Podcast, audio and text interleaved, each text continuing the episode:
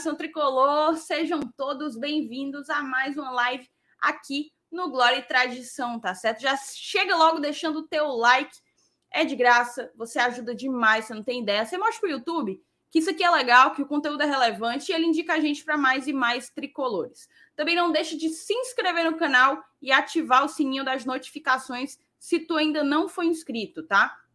A gente está aí buscando os 24 mil inscritos, estamos na caminhada e você fará toda a diferença, beleza? Hoje a gente vai falar um pouco sobre as últimas novidades né, do Fortaleza.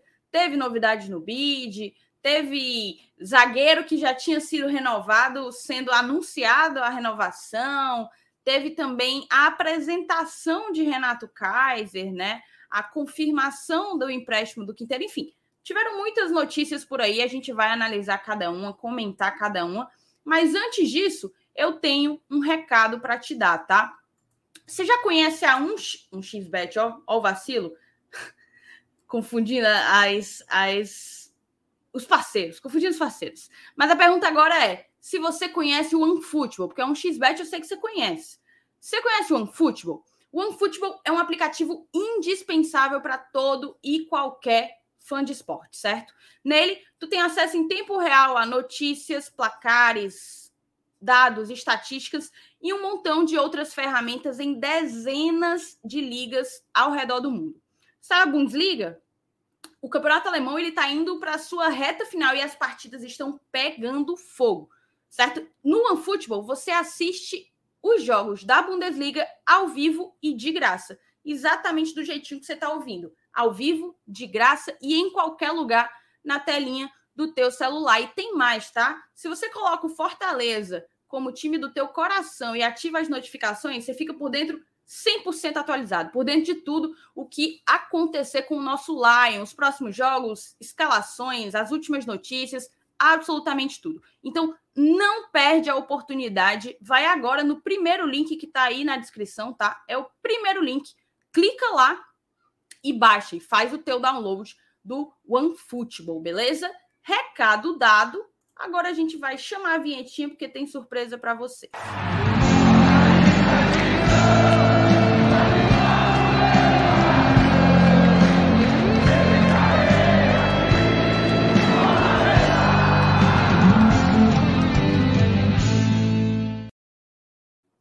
Meus amigos, eu tô muito areada. Se, se a galera daqui soubesse de tudo que rolou hoje no grupo dos padrinhos, ia ter ideia do quanto o meu Tique e o Tech estão brigando um com o outro. Mas aqui, eu vou introduzir os, o, as peças do jogo de hoje. Vou só reforçar para você, para você baixar o OneFootball, tá? Vocês sempre perguntam: ah, eu não tenho como fazer membro, ah, eu não tenho como mandar superchat, como é que eu posso ajudar? Pronto, baixando o OneFootball você ajuda demais, pelo nosso link. Baixando o OneFootball pelo nosso link, você ajuda demais o fortalecimento do Glória e Tradição. Aqui eu vou introduzir para vocês, quem que está comigo na bancada, eu vou começar pelo pelo visitante, né? Pelo convidado. A gente tem hoje uma pessoa especial, muito especial para mim, é meu amigo pessoal, Roger Cid, mas ele está aqui não por ser meu amigo, ele está tá aqui por ser apoiador do GT a gente tem entre os benefícios de alguns dos nossos padrinhos, a partir do Plano Fiel, um dos benefícios é ser sorteado, né? Participar de sorteios mensais para poder compor aqui a bancada conosco. E o Verê está aí exercendo, né? Exercendo da sua benesse. Então, seja bem-vindo, Verê. Valeu, pessoal. Thaís, obrigado, obrigado à Glória de Tradição. FT, News. Ainda bem que hoje eu tô com a bancada titular, né? Bancada titular, Elenils, seu Elenils, FT, Thaís. Os reservas, infelizmente, não estão aqui. Saulo, meu amigo Gago, né? Que é o reserva. E tem aquele que era tipo Oswaldo ano passado, né? Terceiro reserva, que é o Márcio Renato, também não tá. Mais um abraço para os dois também. Tamo junto. Perfeito. E vocês, meninos, vocês já são de casa? Boa noite, Felipe e Elenilson. Faça as honras, Alinhos, faça as honras. boa noite, boa noite, Thaís, boa noite, FT Miranda. Boa noite, meu amigo Roger Cid, a galera que já está aí no chat. O, o, Abdu ficou muito feliz com a surpresa que a Thaís anunciou aí, já até se pronunciou aí. Né? acho que ele se sentiu até honrado de ver o amigo Roger Cid aí na bancada, pela reação dele. Mas é isso aí, hoje a gente está aqui para uma live bem diferente, bem especial, né? Ainda tem gente cumprindo suspensão, ficou prometido de voltar hoje, mas a suspensão foi, foi aí prolongada, volta só amanhã. E aí a gente vai falar. Mó Miguel, viu, Selenius? Tu viu, né? Tu viu, né? é. Mas vamos lá, vamos falar de Fortaleza, que é o que realmente importa, né? É, nesse, nesse primeiro mês aí que a gente completa de, de volta aos trabalhos. E tu, Felipe? Opa, boa noite, Thaís. Boa noite, Elenilson, chat, quem está acompanhando a gente. Muito boa noite para o nosso convidado de hoje aqui, né? Que venceu aqui o sorteio. Nosso... Cara, o Roger apoia a gente desde o início, desde a época podcast. Então a gente dá muito valor a esse tipo de apoio, esse tipo de suporte. Também se tornou um grande amigo aqui da rapaziada. E lembrar vocês que o Roger é um cara que conhece muito, tá? Ele tem um conhecimento assim exacerbado de futebol. Inclusive, ele até ministrou uns anos atrás, um tempo atrás, um curso avançado sobre futebol com o Roger Cid. Era uma carga horária de 20 horas. Eu pude fazer a primeira aula do curso e Thaís, minha vida mudou depois que eu comecei, tá? Porque o conhecimento é. do homem assim é fora da realidade. Então, o melhor. De goleiro. De goleiro, exatamente, de goleiro. Um é conhecimento de, né? um conhecimento de mercado absurdo, Elenilson. Absurdo, conhecimento assim, fora de série, sabe? Então, agradecer aqui a presença desse grande conhecedor, essa grande voz do nosso futebol, Roger Cid. Isso aí, vamos falar de hoje, né, Thaís? Hoje a gente tem é, meio que fazer em um balanço breve. Em breve vai ter as inscrições para a turma 2022, viu? Fiquem atentos. Olha aí, Aí, ó, já, fe já fez o recado, viu? Já ganhamos mais um, um patrocínio aqui para a noite, o curso de futebol de extensão com o Roger Cid Miranda. Então é isso aí, agradecer a presença da galera, vamos falar sobre esse debate de Fortaleza, tem muito tema hoje para a gente falar, então já vamos começando logo aqui e dando, boas, dando boas-vindas para quem está acompanhando aqui a nossa live. Perfeito. Já 300 pessoas aqui com a gente, compartilha a live, copia o link aqui de baixo, manda em todos os teus grupos, chama geral para assistir a live de hoje. Vamos aqui para as mensagens, né? O Marcos Sampaio foi o primeiro a comentar aqui na live, disse boa noite, GT, já chegando e deixando o like. O homem chegou 7h36 da noite. Aí varreu, né? É o famoso porteiro. Brigadão, viu, Marcos? Brigadão mesmo. O Abdu Monteiro também pegou o banquinho dele, viu, viu, Roger? Antes das 8 horas, porque ele estava aqui lhe esperando. Boa noite. Aqui em casa está todo mundo querendo ver o Roger. A Dai também, esperando a ilustre participação de Roger Cid. A galera do BL toda chegou aqui dizendo que o papai chegou. De fato, hoje o papai foi apresentado, hein? A gente vai comentar sobre isso. Obrigada a todo mundo que está chegando pelo BL. O Newton Mendes falou que o Roger é o PH com cabelo. Henrique Garcia colocou aqui: estou aqui apenas pelo meu vereador do povo, Roger Cid. Um beijo meio da Grazi. Agradecemos todas as contribuições que você mandou lá para casa. Olha aí, bicho. É de cesta básica, é, Roger? Que diabo é isso aí, mano? Tira do mute, cara. O Roger tira do mute. Daí são dois golpistas. Pensa no casal para dar certo, esses dois. Pelo amor de Deus. É bom que um fica dando golpe no outro. É. É isso. E assim, já tem uma primeira pergunta aqui, né? O Lucas Meirelles, peraí, primeiro ele hum. mandou um superchat, obrigada, viu, Lucão? O golpe Ih, vem, rapaz. fora Márcio Renato, fica Roger. Será, hein? Será que a galera quer isso? E o Lucas perguntou se foi você que indicou o Fernando Miguel, o Roger. Tá aí, liberal. Liberal me faz uma raiva danada. Às vezes eu acordo seis e meia da manhã já tem mensagem dele. Pelo amor de Deus, macho. Me ajuda, liberal. Rapaz, isso aí é uma brincadeira por conta da contratação do Peola. Mas, obviamente, hoje, quase todas as contratações, obviamente, eu sou consultado, né? Então, Fernando Miguel, eu aprovo, viu, liberal? Aprovo. Não é porque falhou no primeiro clássico que o rapaz é, é, é, não vai servir para o nosso time. Vai servir sim. Perfeito. Tá é, vamos então começar aqui com a primeira pauta da noite, tá? Eu vou só colocar na tela. Vamos aos fatos. Primeira notícia, né? O Fortaleza ele anunciou, moçada, a compra do zagueiro Abraão. Essa compra já havia sido formalizada em 2021. O Abraão chegou, inclusive, ele saiu ali da, da copinha, se eu não me engano, né? para poder integrar o elenco principal. Ele nem completou os jogos da Copinha, é, justamente porque ele se reapresentou ao elenco principal a partir do dia 10 de janeiro. E aí, aqui tem as informações, certo? Ele tem 20 anos, chegou no tricolor em 2021 por empréstimo e ganhou destaque pelas atuações no time de aspirantes. A campanha do Fortaleza no aspirantes foi incrível, vocês bem sabem, né? E aqui fala justamente como é que foi a negociação, né? O Fortaleza adquiriu 50% dos direitos federativos junto ao Primavera por 200 mil reais.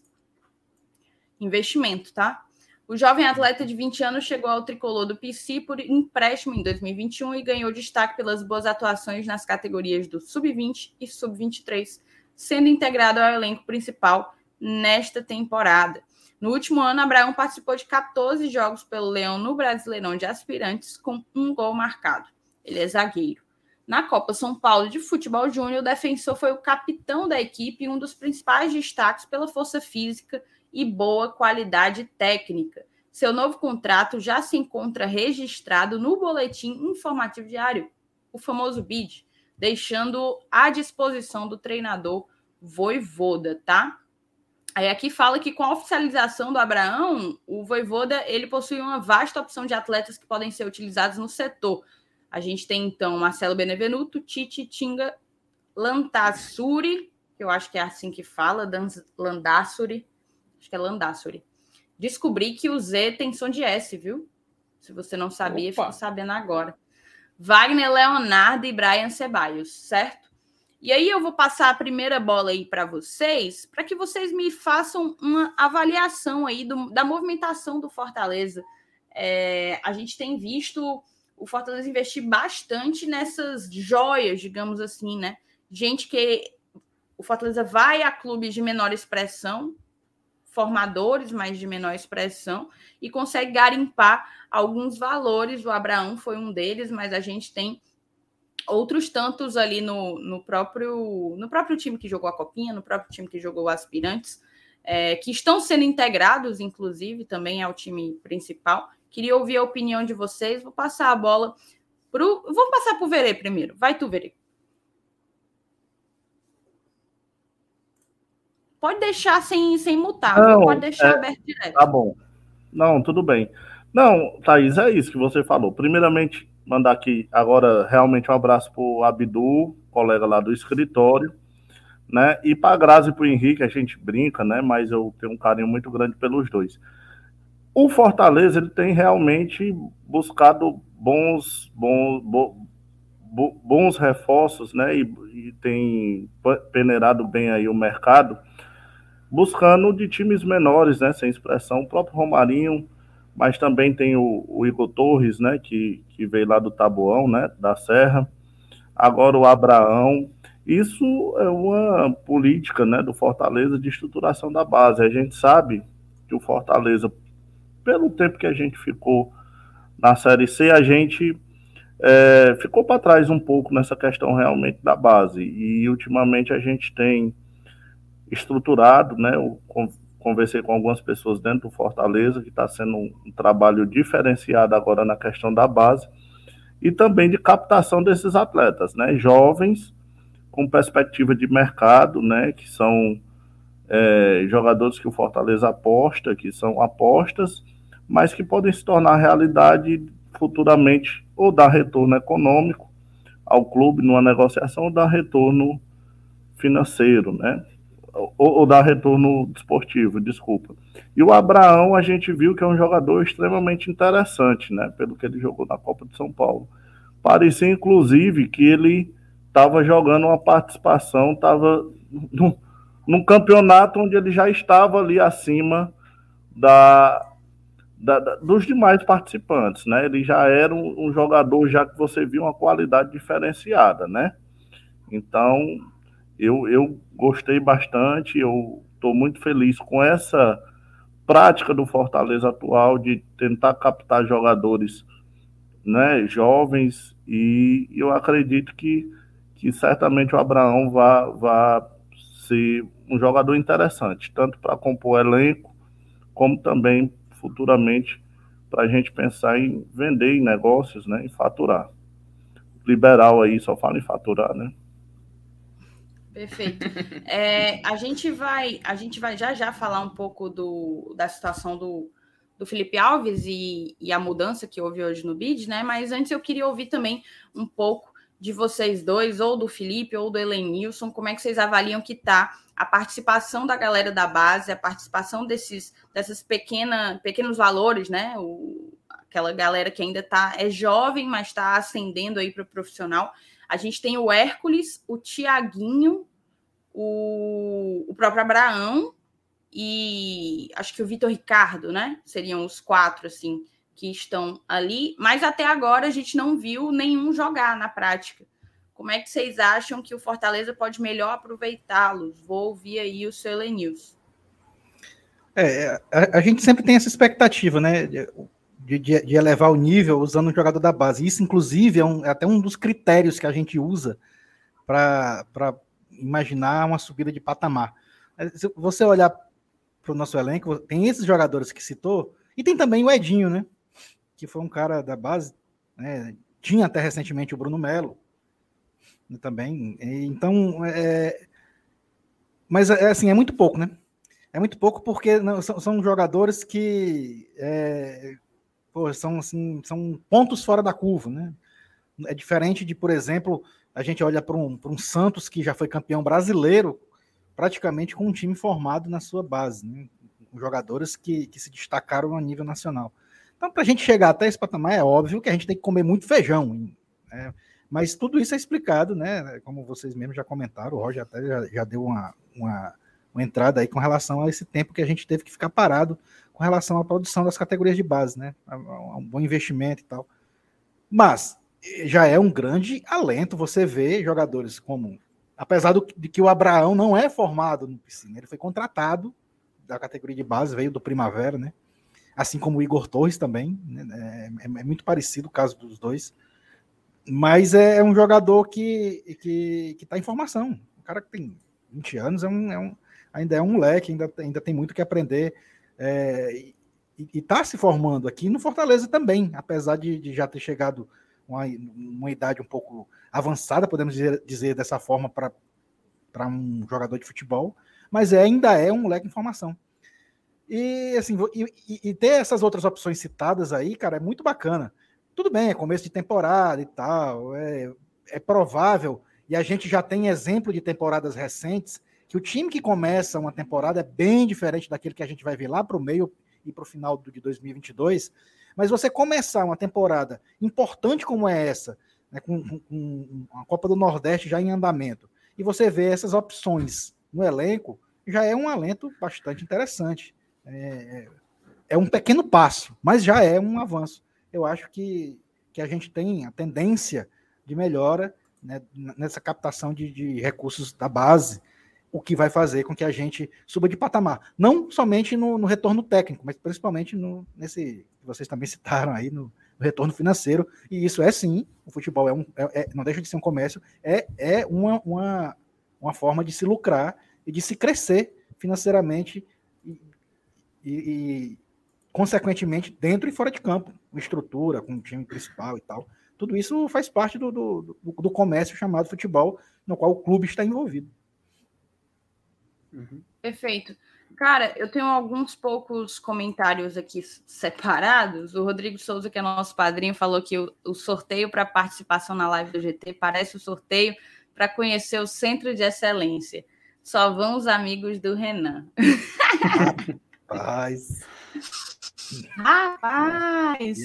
Aqui a mensagem do Daniel Rodrigues. Opa, o Daniel. Daniel Rodrigues. Por falar em Bruno Melo, o que aconteceu com ele? Ouvi dizer que ele não está, não está treinando ou foi afastado no Corinthians, algo do tipo. Não, na verdade, Daniel, o que eu li foi até num tweet, eu não lembro do cara, eu acho que foi o Vessone, não vou lembrar, uhum. ó. Mas é, relatando que o Bruno ele ficou. É, ele está afastado por problemas particulares mesmo, certo? Eu até achei aqui agora um, um, um novo comentário, aqui, ó, do portal Meu Timão. Vou tirar o verê quando. Ai, voltou. do portal Meu Timão. É, após ficar fora dos treinos durante uma semana devido a problemas pessoais envolvendo a filha recém-nascida, Bruno Melo retorna ao CT do Corinthians e deve fazer sua estreia em breve. Pois é, ele, uhum. ele, ele esteve afastado por problemas particulares, mas eu espero que tudo tenha, tenha sido resolvido, tudo tenha, tenha ficado bem, certo? Mas foi por isso. Está de volta já, de acordo com o portal Meu Timão, e, e a gente torce para que ele estreie de fato. Quero ver o Bruno vestindo a camisa do Corinthians, tá? E aí agora a gente vai só dar uma puladinha no bloco para a gente poder mudar de assunto, tá? Tá isso. que foi? Meter a vírgula no Felipe. É, porque ficou, ficou, faltando só comentar um negocinho rapidinho nessa contratação do Abraão. Tu falou com o Roger, falou com o Elenilson, porque só Ah, não, é porque eu ia te jogar, eu ia te jogar para tu falar agora sobre o que eu vou. Sobre o assunto mais polêmico. É, é Mas se você também quer falar sobre. Era, era, só, era só uma observação, era só uma observação sobre o Abraão porque é, quatro temporadas atrás, em 2018, né, quatro, cinco temporadas atrás, a gente comprava era o Marlon, jogador para o time titular, para ser titular, por 200 mil. Hoje a gente comprou um jogador com idade de base, sub-20, e ele para complementar um elenco e possivelmente ainda disputar alguns torneios de base. Só mesmo fazer essa pequena observação, porque é muito interessante ver essa mudança de, de é patamar do Fortaleza. É isso. É, o Rodrigo ó, colocou: tem comentarista novo na bancada. Será que veio para substituir o Márcio Renato? A ver, viu, Rodrigo? A ver. Robson Aguiar, nosso padrinho também, chegando, deixando o like. Um salve para a melhor bancada do Brasil. Grande beijo para você, meu querido. Galera, deixa o like, tá? A gente está quase batendo aí os 500. Então, se tem 500 na live, dá para a gente bater rapidinho 500 também nos likes. Tá com o dedinho aí. Aí agora, eu, eu, como o Felipe né, tirou a minha vibe pulagem de, de ah, bloco, eu vou, eu vou pular mas, de é... novo, viu? Eu vou pular de novo. Pronto, agora sim. Agora a gente vai falar, cara, de um, de um assunto interessante, ou não, que surgiu agora nas últimas horas, porque saiu no BID um, um cadastro de um contrato definitivo aí do Felipe Alves, e todo mundo ficou falando: meu Deus, o que é isso? Vai jogar, não vai? E aí a gente foi atrás um pouco das informações sobre o assunto para poder passar para vocês da maneira mais clara possível, né? O que é que acontece? O contrato do, do Felipe com o Fortaleza, ele encerrava em dezembro de 2021. Como vocês sabem, esse contrato foi renovado até dezembro de 2023. Mas o contrato anterior, ele encerrava. Então, nesse meio tempo, desde o término do contrato, de do, do primeiro contrato, né? Até hoje, até o registro disso aí, ele não estava com condições de jogo esportivamente falando, perante a CBF, o Felipe ele não estava regularizado. Então o Fortaleza não poderia sequer emprestá-lo. Entendeu? Ele tem que estar tá no sistema da CBF para que ele esteja apto a ser emprestado, a haver toda, né? Rescisão, vai para outro, contrato de empréstimo e todo o resto. Então, o que acontece é que, apesar de, a nível de justiça do trabalho, ainda havia o vínculo, esportivamente ainda não tinha sido cadastrado o novo vínculo. Hoje foi cadastrado como contrato definitivo e agora o Fortaleza segue na busca de um futuro, né? Para o Felipe. Acho Resumindo, que o Fortaleza e o próprio Felipe, né? Resumindo, não se empolgue muito, não, viu? Com essa notícia. Do... Eu vi a galera se empolgando, que viu, eh, viu esse, esse bid aí, não, já começaram é porque, a pensar. Na verdade, não muda nada, né? É, não, na verdade, não. é uma questão estritamente burocrática, uma questão Sim. estritamente administrativa mesmo. A nível de campo, a nível de relações interpessoais, nada muda. Nada muda. Aí agora eu quero ouvir a opinião do Felipe sobre Opa. o assunto. É, porque gerou um grande burburinho, né, Felipe? Mas é. a gente sabe que, na verdade, não tem nem muito o que, o que debater. Eu queria mais que tu comentasse o burburinho que toda essa discussão ainda causa. E tu sabe por quê, né, Thaís, que acontece esse burburinho, né? A falta de segurança com o Fernando Miguel, depois do Clássico Rei. Não acho é que incrível. seja só por isso. Não, Antes é, mas... Fernando Miguel estrear, mas, ajudou, mas, mas ajudou pra caramba. É, mas potencializou, sabe? Aumentou muito. Eu não tenho dúvidas que se ele tivesse feito um Clássico Rei mais seguro, se ele tivesse, por exemplo, defendido aquela, aquele chute do, do Mendonça, Fortaleza acabasse não fazendo o jogo, terminasse ainda empate, mas fosse um 0 a 0 eu acredito que não teria, pelo menos, a movimentação que eu vi acontecer, sabe? É claro, o Felipe Alves ele é um, um, jogador que marcou no Fortaleza, isso não tem nenhuma dúvida. Então é natural que sempre a gente vai, sempre a gente vai ver esse tipo de comparação. Se com ele jogando, ele contemporâneo do Marcelo Boeck, que era um ídolo do Fortaleza, as comparações eram inevitáveis. E isso eu falo na temporada 2020, quando na temporada 2021, quando acontecia de um goleiro falhar e o outro substituir, isso se tornou ainda mais frequente, né? Então é natural que a gente pudesse observar esse tipo de, de comparação. Hoje em dia, depois da, da contratação do Fernando Miguel, é, muita gente meio que já não gostou de cara, a grande maioria, pelo menos eu vi um movimento muito positivo da contratação dele, a galera chegou com bons olhos, e até eu me incluo nessa, nessa ala também, e acredito que os companheiros de mesa na época também concordaram com isso. E essa falha dele no Clássico Rei gerou aquela pulguinha atrás da orelha, sabe? A gente começou a. Eu vi muitos, muitos torcedores é, já pediram contratação de um novo goleiro. Teve até uma live aqui que a gente estava. Não sei, foi essa semana. Eu não lembro quem falou da mesa, mas a gente estava falando que o Fortaleza estava trazendo o Renato Kaiser, que era mais um atacante, e achou o Saulo, o Saulo que falou. Ele falou: olha, e não duvido nada, viu? Se depois de chegar o outro jogador que provavelmente vai chegar agora, vou começar a pedir um novo goleiro. O Saulo mesmo falou isso na, na live de apresentação, quando foi anunciado o Renato Kaiser. Então é muito natural, é muito comum que a gente veja toda essa movimentação, toda essa discussão e todo esse debate se criando de novo de que o Felipe Alves possa voltar para a meta do Fortaleza. Ainda mais é isso, com essa imagem que a gente está vendo na tela, com o nome dele publicado no BID. Então, é, é um assunto que, como diz no chat, meu querido amigo ilustre, já está saturando e concordo muito com ele, porque é uma discussão que a gente volta e meia está retornando, e não porque a gente está querendo, é porque acontece vira, volta Não, e, pra, e, hoje, e hoje principalmente por conta dessa questão de ter saído no vídeo aí e causou esse alvoroço. Com né? certeza. Se com não certeza. fosse isso, a gente não tinha nem voltado a falar no assunto. Com certeza. E, cara, e no final das contas, Elenilson, isso aí é, é só, só atrapalha, sabe, cara? Só atrapalha porque fica aquela, aquela, aquela confusão de que vai alimentar aquela esperança dele poder voltar. Muitos vão ter essa, esse tipo de impressão e outros vão se pegar, pegar mais ao fato de que realmente são uma, uma publicação de contrato, porque ele ainda tem vínculo com Fortaleza até o final do ano que vem. Então, no final das contas, eu vejo como um movimento natural, mas que a gente não pode alimentar isso, né? É, eu concordo 100% com você. É, acho, você falou e de fato pode ter reacendido, na verdade, né? Apesar uhum. das falhas do, do próprio Felipe, que existiram, inclusive num clássico, né? Inclusive, olha que, olha que loucura, cara. Olha que agora que me, me veio isso aqui. No clássico rei do primeiro turno da Série A, Felipe falhou em mais de um gol. No clássico rei do segundo turno, Boeck falhou em mais de um gol.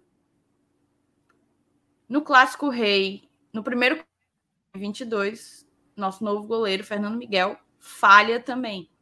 É só em um então, gol. Assim, então, assim, que loucura, que loucura a, a, a trajetória. Ainda.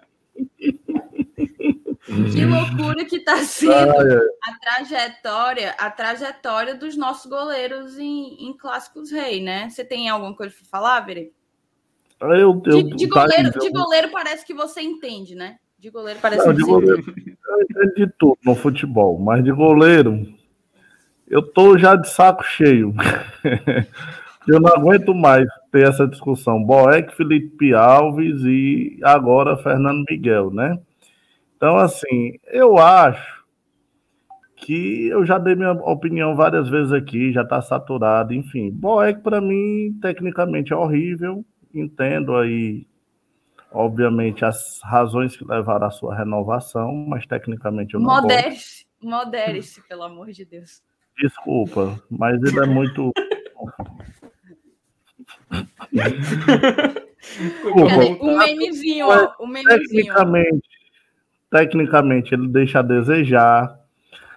Aliás, eu, eu, eu, vou até refazer. Eu falei assim porque eu, a gente acaba falando na expressão. Ele não é um péssimo goleiro também, não. Né? Um goleiro que debaixo do gol e tal, ele tem suas qualidades. É, é porque realmente eu acho que está tão saturada essa discussão, né, que eu quero até refazer aqui, inclusive pedir desculpas ao profissional, mas é, para mim ele é um goleiro com muitas deficiências técnicas que são agravadas pela idade, né? Isso faz parte, né? Isso faz parte. O Boeck 2017, né, 2018 ele ele era um pouco melhor e a idade chega.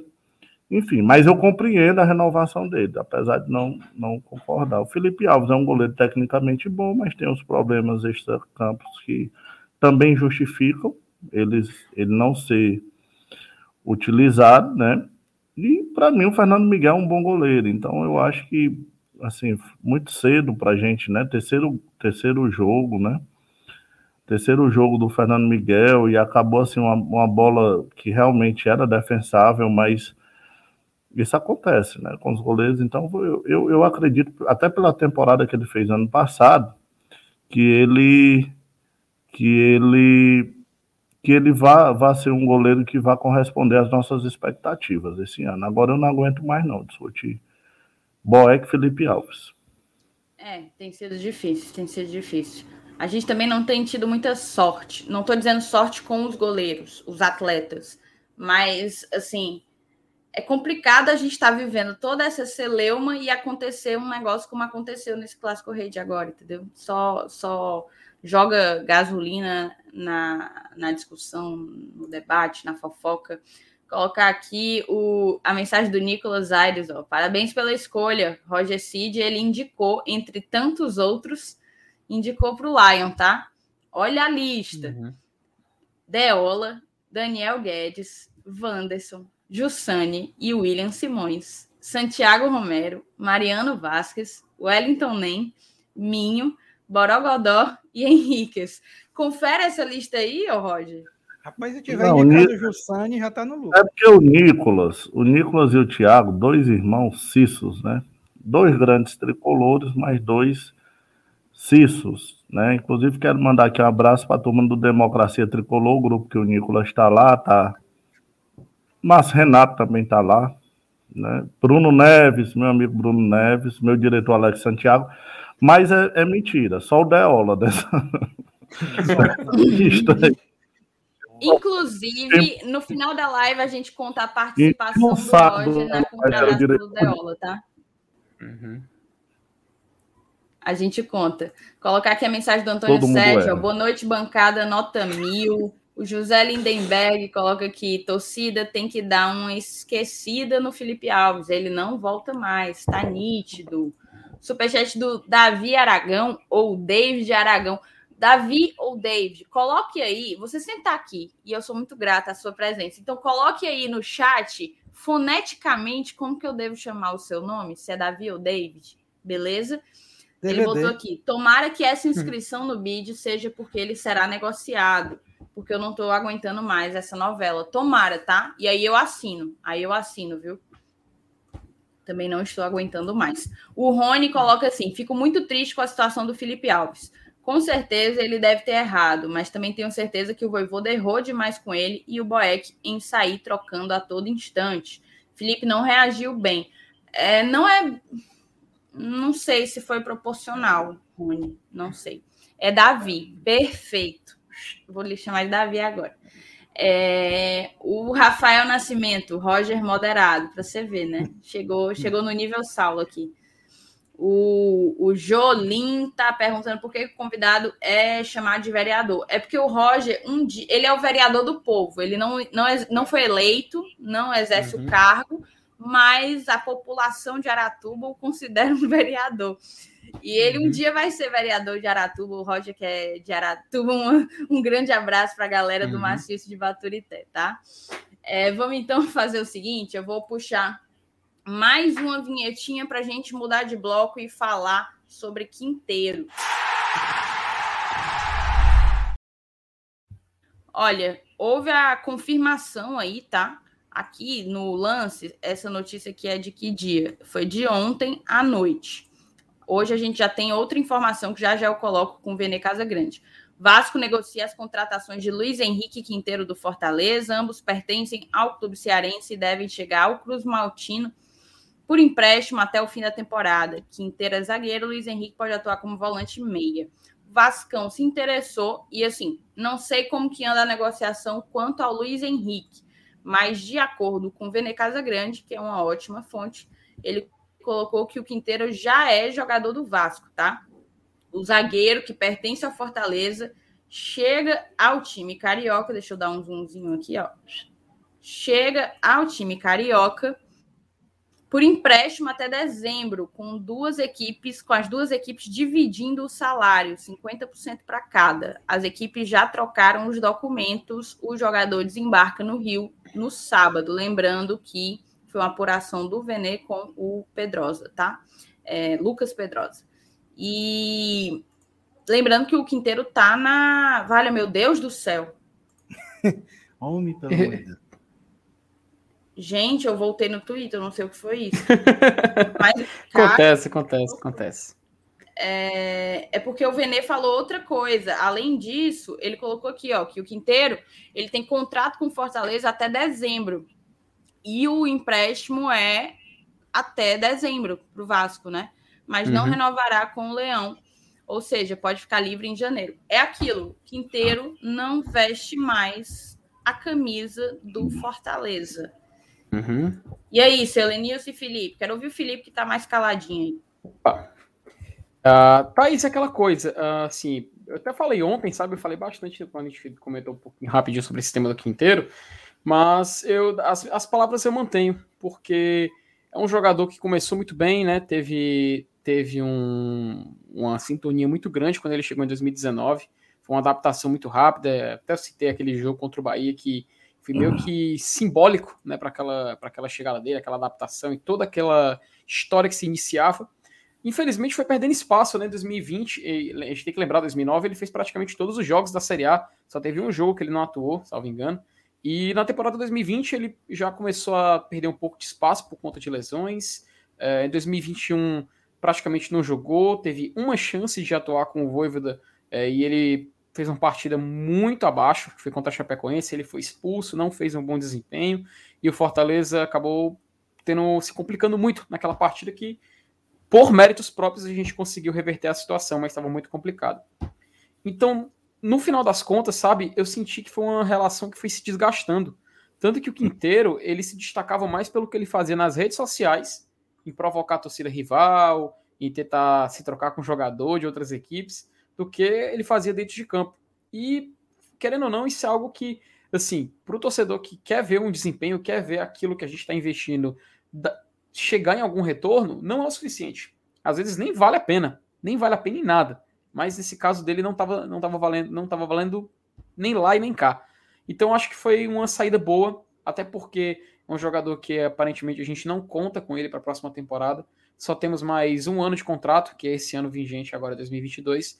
E esse empréstimo para o Vasco é uma chance de tentar fazer o Fortaleza diminuir esse gasto, né? A gente até tentou é, ver se tinha situação, uma condição do Vasco poder arcar com esse, esse salário, mas um salário dividido meio a meio, eu acho que já é bom porque diminui, sabe? É, seria um peso muito grande a gente manter um jogador que está treinando na Colômbia, né? Tem informação que foi dita ontem que ele estava treinando na Colômbia, então, naturalmente, é, é uma economia metade desse salário, manda ele para o Vasco, deixa ele ter minutos lá e ele seguir com a carreira dele. É bom que ele vai jogar, até a gente conversou ontem, ele vai jogar num time que tem uma projeção, tem uma mídia na Série B, chama a atenção, junto de Grêmio e Cruzeiro, sem dúvida nenhuma, vão ter jogos transmitidos para o Brasil inteiro, então ele vai ter essa chance de poder se mostrar, quem sabe, seguir com a carreira dele. Né? É uma pena ter acabado assim, é uma pena ele não ter sido negociado, o Fortaleza não ter conseguido fazer dinheiro com o Quinteiro, mas a gente espera que ele se dê muito bem no Vasco. E só uma questão: 50% do Fortaleza dividindo salário, né? Que virada, que virada. Porque é um outro cenário. A gente falou Fortaleza comprando jogador Quem de diria, base. Né? Quem diria? Fortaleza comprando um jogador de base, quando a gente falou do Abraão, pagando o que se pagaria por um titular em 2018 para trazer. Com o Quinteiro agora, não é um jogador do Vasco que está dividindo salário, é o Fortaleza que está dividindo salário com o jogador que está indo para o Vasco. Enfim, é, um, é algo fora da realidade, se a gente for pensar com olhares de outros tempos. Né? Como é que estava ali, inclusive, esse, esse cenário, Elenilson? É, é, é, como alguém colocou aqui no, no, no, no, chat, é um X, né? Quem foi que disse, meu Deus do céu? Foi o Márcio, Alencar. Alencar. Eu Fortaleza emprestando um jogador para o Vasco, pagando metade do seu salário, mostra o X entre os dois clubes. É verdade. é, uma, é uma, bela, é uma bela analogia mesmo, né? Porque quem diria, né? Eu até falei isso no meio do comentário do Felipe. O, o, é a questão de patamar, né? É, é o que define essas atitudes. Disse, tu tá se vangloriando de pagar metade do salário. Cara, é, é, é, é, um, é um, o cenário que foi desenhado, que está aí para todo mundo ver. Fortaleza está emprestando um jogador, onde, onde há, anos atrás a gente viu exatamente o contrário, né? A gente pegando um jogador, e a gente ainda pega, por exemplo, jogador do nível do Lucas Lima. A gente pegou um jogador do Palmeiras e o Palmeiras pagando parte de salário, talvez até mais do que na metade, eu acho, né? Mas aí é, é que tá. O, o, o, Palmeiras ainda está num patamar bem superior ao nosso, é verdade, a gente tem que reconhecer. E, e, e, entre Fortaleza e Vasco, meu amigo, tudo bem, eu respeito a grandeza do Vasco, tem uma grande história no futebol brasileiro. Né? Mas hoje, o Fortaleza é, é o time grande entre os dois. Né? Ele, é, ele pode até estar grande, mas no momento o que vale é, é essa situação atual. E aí o que a gente está vendo é, é, um, é a gente emprestando um jogador para um time do eixo Rio-São Paulo e arcando com metade do salário do cara. Eu só fico triste pelo lado de, de ter, de ter é, me despedido do Quinteiro da forma como foi, né? Principalmente por conta do 2019 dele, que foi o cara, foi um ano sensacional para o Quinteiro. O cara jogou a Série A praticamente completa. Eu acho que ele ficou fora um jogo dos 38. Né? Fez uma Copa do Nordeste estupenda, sendo campeão e sendo destaque também. É, e é, infelizmente é, entrou numa descendente e, e o futebol dele não apareceu mais a ponto de, de, interessar o Fortaleza ainda ficar com ele. Mas é assim que funciona o futebol, infelizmente. Eu só fico triste por conta disso. Mas não tinha outra coisa a se fazer a não ser isso. Está completamente coberto de razão o clube. É isso, tem aquela coisa, né? Para além da maneira como se projetou a saída dele, ele praticamente não, ele não ia ter espaço. A gente leu ali na, na, na postagem do Abraão a quantidade de defensores que o, que o Voivoda tem à sua disposição. E, e se o Voivoda entendeu que o Quinteiro deveria ser emprestado, significa que ele acredita, ele confia mais no, no potencial, digamos assim, daqueles que estão à sua disposição. Não só por isso, mas por, por todo, todo o resto que envolveu né, a saída do, do Quinteiro. Cara, eu queria fazer um negócio aqui com vocês, que a gente vai ter um jogo aí na, na, no sábado, né? Inclusive, será a nossa reunião, né? A reunião do, do, do Glória e Tradição. A gente vai ter contra o Vasco. O Saulo, inclusive, colocou aqui que o jogo não vai mais passar na ESPN. Chegou, Rapaz, chegou. Mensageiro da desgraça. Da desgraça. Rapaz, como é que pode? Não vai, tá? É. F no chat. É TikTok, né? então... né? Pois é, vai passar no TikTok. para quem, pra quem, pra quem interessa, é, passa, quem tem passa no Nordeste né? FC também, mano. Hum. Tem isso. Tem no Nordeste FC, tem no. Tem na Sky. Caraca, agora, que eu, agora que eu me dei conta. Opa. Agora que eu me dei conta, só vai ter então no Nordeste FC. Sim, o que, que tem? Não é, não, tem Nordeste FC e SBT. Não estou SBT dizendo também. nada, eu estou perguntando se não ah, tem outra alternativa em TV tem, aberta, por exemplo. Tem, tem o SBT, o SBT vai ah, vai passar, É o jogo da Jangadeiro também? Não, pronto. Tem é, aqui, é, inclusive é, horário, da... é horário da Jangadeiro, né? 17h45. É, o, o, site da CBF ele confirma e de acordo com o nosso é, glorioso grupo de padrinhos, ah, é, também é o horário da, ele é consta é, que vai passar na SBT. TV aberta, mano. Uhum, Esse é, jogo vai passar na SBT. Aí, hora da TV aberta. É Nordeste FC, SBT e TikTok. Beleza. Então, já que a gente vai ter esse jogo, e considerando as últimas partidas, tava meio. Como teve algum, alguns adiamentos de jogos, ainda tá tendo. completando as três primeiras rodadas aí do do Nordestão. Então eu acho que vale a pena a gente dar uma avaliada em como que tá a tabela até o momento, o que é que a gente vem pela, o que é que tem pela frente, quem que a gente acha que tá bem, quem que a gente acha que vai para a próxima fase. Vou chamar a vírgula.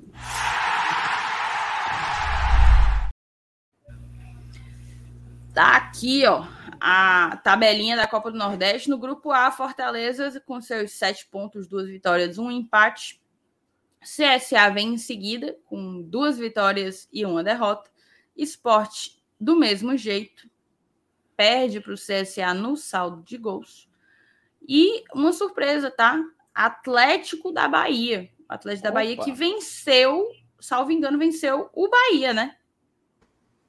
Confirmou o teve, título de, de, atual campeão baiano, né? Confirmou a situação de ser o melhor time da Bahia.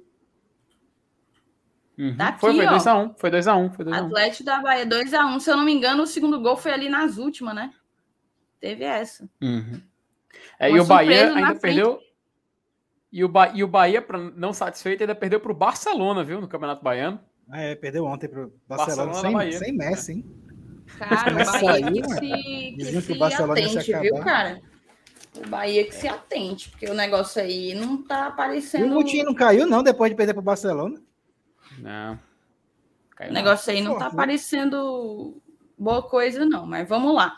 O Sampaio Correia tá aqui com os seus. Só tem dois jogos, né? Sampaio. O Sampaio tem Correia, dois quem jogos. entende o aí é o Roger Cid, perguntei pra ele. O, São, o Sampaio e o Sergipe tem dois jogos só. O Campinense e o Globo jogaram seus Sampaio três tá jogos, mas, mas nenhum dos dois venceu. No grupo B, a gente tá assim, certo? O Ceará tem. é, eu acho que é a mesma. Ai, não. Tem um gol a menos que nós. Uhum. Então, mas ele tem aqui, ó, três jogos, duas vitórias e um empate. Perde pra gente em saldo de gols. Então, se terminasse hoje, a vantagem, né, do mando seria nossa. Não é isso, Elenilson? Você conhece perfeitamente o regulamento do campeonato. É, mas, mas aí as quartas de final é, já seria a gente dentro do próprio grupo, né? Primeiro contra o quarto nosso. né? Não, o que eu tô querendo dizer é que, por exemplo, chega Fortaleza e Ceará na final. Ah, tá. Sim. Uhum. Seria nosso, seria? Se terminasse É, hoje? mas aí tem que ver o- o- a, a pontuação que irão somando também nas quartas e na semi. né? É porque é acumulativo. Ah, então né? aí conta, então né? conta, né? Ah, isso é interessante, tá. E aí aqui tá o Ceará, seguido pelo Altos e CRB, que vão com uma vitória e um empate. O Altos, ele tem até uma derrota, porque o CRB tem um, um jogo a menos, então ele pode passar o Altos aqui e, inclusive, empatar com o Ceará. O Náutico vem em seguida, três jogos, uma vitória, um empate, uma derrota. O Bahia aqui, cara, uma vitória e uma derrota, só tem dois jogos, dá para se recuperar. O Souza, Botafogo, Souza com três, né? E Botafogo e Floresta dividem. Cara, esse Floresta, vou contar para vocês, tá? Eu participei de uma live do Baião, do Baião de dois. Tem. Quando foi começar a Copa do Nordeste. E aí, eles fazem uma. Eles, eles, eles cobrem, digamos assim, é, o futebol nordestino de uma maneira geral, né? Eles até falam que tentam ao máximo sair aqui do eixo Cepeba, que eles chamam, né? Então, todas as partidas estavam sendo avaliadas e etc., comentadas, e havia, no final de cada comentário, era para se dar o palpite, né? E aí, cara, eu tava, porque eu tava para falar do Fortaleza, mas eu estava junto para comentar dos outros times. E e aí me perguntaram o que, é que eu achava do Floresta, né? E assim, a minha sensação pro Floresta, vou dizer a minha sensação, qual é, Thaís, como que você, qual é a sua percepção do Floresta? Que é um time organizado, muito organizado, certo? E que é um, tem sido, tem tentado ser uma terceira força aqui, né? Uma terceira força. Ferroviário é a, a tradicional terceira força. Mas eu acho que o, o, o Floresta tem tentado ser e tem, e tem tido campanhas, pelo menos no Campeonato Cearense, coerentes com isso. Aí eu falei uma frase que toda No Cearense vida não, né, Thaís? O quê? No Pelo Cearense amor não, de né? Deus, Thaís. Ele tá na Série B. Não, calma aí. Nos anteriores, cara, toda vida que a gente joga com Floresta é um aperreio, cara. Mas o, o Floresta tem uma estrutura hoje fantástica, assim, É. É o que eu tô dizendo, é um time do- organizado. E deixa eu lhe dizer, É um viu, Thaís? Eu organizado. joguei Floresta, viu? Minha Você nossa. Jogou? sabia Olha aí, rapaz. Não, não sabia. Quando era categoria de bola, tô dizendo. Pô, Joguei. Eu morei na É. Eu morava na Vila Manuel Sátiro. Jogava que posição, Mas- Roger? Naquela época, assim, o Floresta só era base, né? Depois que o Teixeira chegou, foi que profissionalizou, montou um time profissional e tal. E hoje a estrutura do CT do Floresta, lá na, na Vila Manuel Sátiro, é muito boa, muito boa mesmo. Tá, então, foi isso que eu disse. Eu disse que para esses times de menor orçamento, ser um time organizado, que paga em dia, ajustado, com uma boa estrutura, já é um grande passo para que consiga fazer campanhas interessantes, né? E aí eu falei uma frase, uma, uma, uma única frase assim. Toda vida que eu vejo o Floresta perder, eu lembro dessa frase que eu falei no Baião de Dois, que foi assim: o Flo... Eu não sei se é porque eu queria encher a linguiça de um time cearense, mas eu falei assim: o Floresta vai surpreender nessa Copa do Nordeste. Minha não vai senhora. ser cachorro morto nesse grupo, não. tá aí. Meu amigo, eu ziquei aí, o, Floresta, o Floresta. Eu ziquei o Floresta. Ainda bem. Tá aí o meu querido Floresta com três jogos, um empate e duas derrotas, depois de eu dizer que ele ia surpreender na Copa do Nordeste. Enfim, fica, fica, fica aqui meu sincero pedido de desculpas à galera da Vila Manuel Sátiro, tá? E aí, cara, eu queria que, que a gente conversasse um pouco. A gente sabe que ainda tem o quê? Cinco jogos pela frente, certo? Não chegamos sequer na metade da fase de grupos aqui da Copa do Nordeste. Quem que o Fortaleza encara em ordem? Náutico nos aflitos. A gente enfrenta o Botafogo no Almeidão, recebe o Bahia aqui. Aí tem o Altos, que é a viagem que o Saulo vai fazer a Teresina. E a gente encerra nossa participação com o CRB, que aparentemente está até bem. Que aparentemente está tá até bem. Então, assim, para mim, jogo contra o CRB, jogo contra o Bahia e jogo contra o Náutico são jogos assim complexos, complexos. Contra o Náutico, nem tanto, mas complexos, de uma maneira geral. Porque contra o Náutico, independentemente do momento, a galera toda falou: ah, o clima tá péssimo no Náutico, o jogador brigando com torcida, etc, etc, etc. Mas ainda é um clássico nordestino, ainda é jogando lá nos aflitos, então eu coloco três jogos aí desses cinco que a gente tem pela frente como jogos complexos. E vocês? Vai Não, tu, Roger. A Thaís, inclusive, viralizou a história do, do, Esqueci o nome do rapaz lá, que tem o canal lá do Náutico, né? De uma forma desrespeitosa com Fortaleza, né? Até porque há um equilíbrio histórico, né? Na minha cabeça, o Náutico é o terceiro clube lá de, de Pernambuco, e há um, um equilíbrio histórico, né? Na, na, na, na, na, nos confrontos, né? A diferença é de uma vitória a mais para o Náutico salvo engano, no confronto de toda a história, né? É, então, assim, foi desrespeitoso, mas ao mesmo tempo, se a gente tirar a parte realmente mais é, é, mais enfática, né, que ele, que a forma como ele falou, mas ele tem uma certa razão no que, no que se diz respeito ao respeito, né, porque o Náutico é um grande time, não que o Náutico tem a obrigação e o Fortaleza chegar lá, ele vai passar por cima. Mas o Náutico é um time de tradição no Nordeste e que vai jogar dentro dos seus dentro do seu recinto, né? Então, eu, eu, eu acredito que, que pese o momento ser melhor para Fortaleza. Eu acho que o Fortaleza é favorito, entendeu? Isso dizer que é favorito não quer dizer que vai ganhar o jogo necessariamente, mas nós somos favoritos. Isso aí é que ele não consegue compreender, né? Que hoje nós somos favoritos.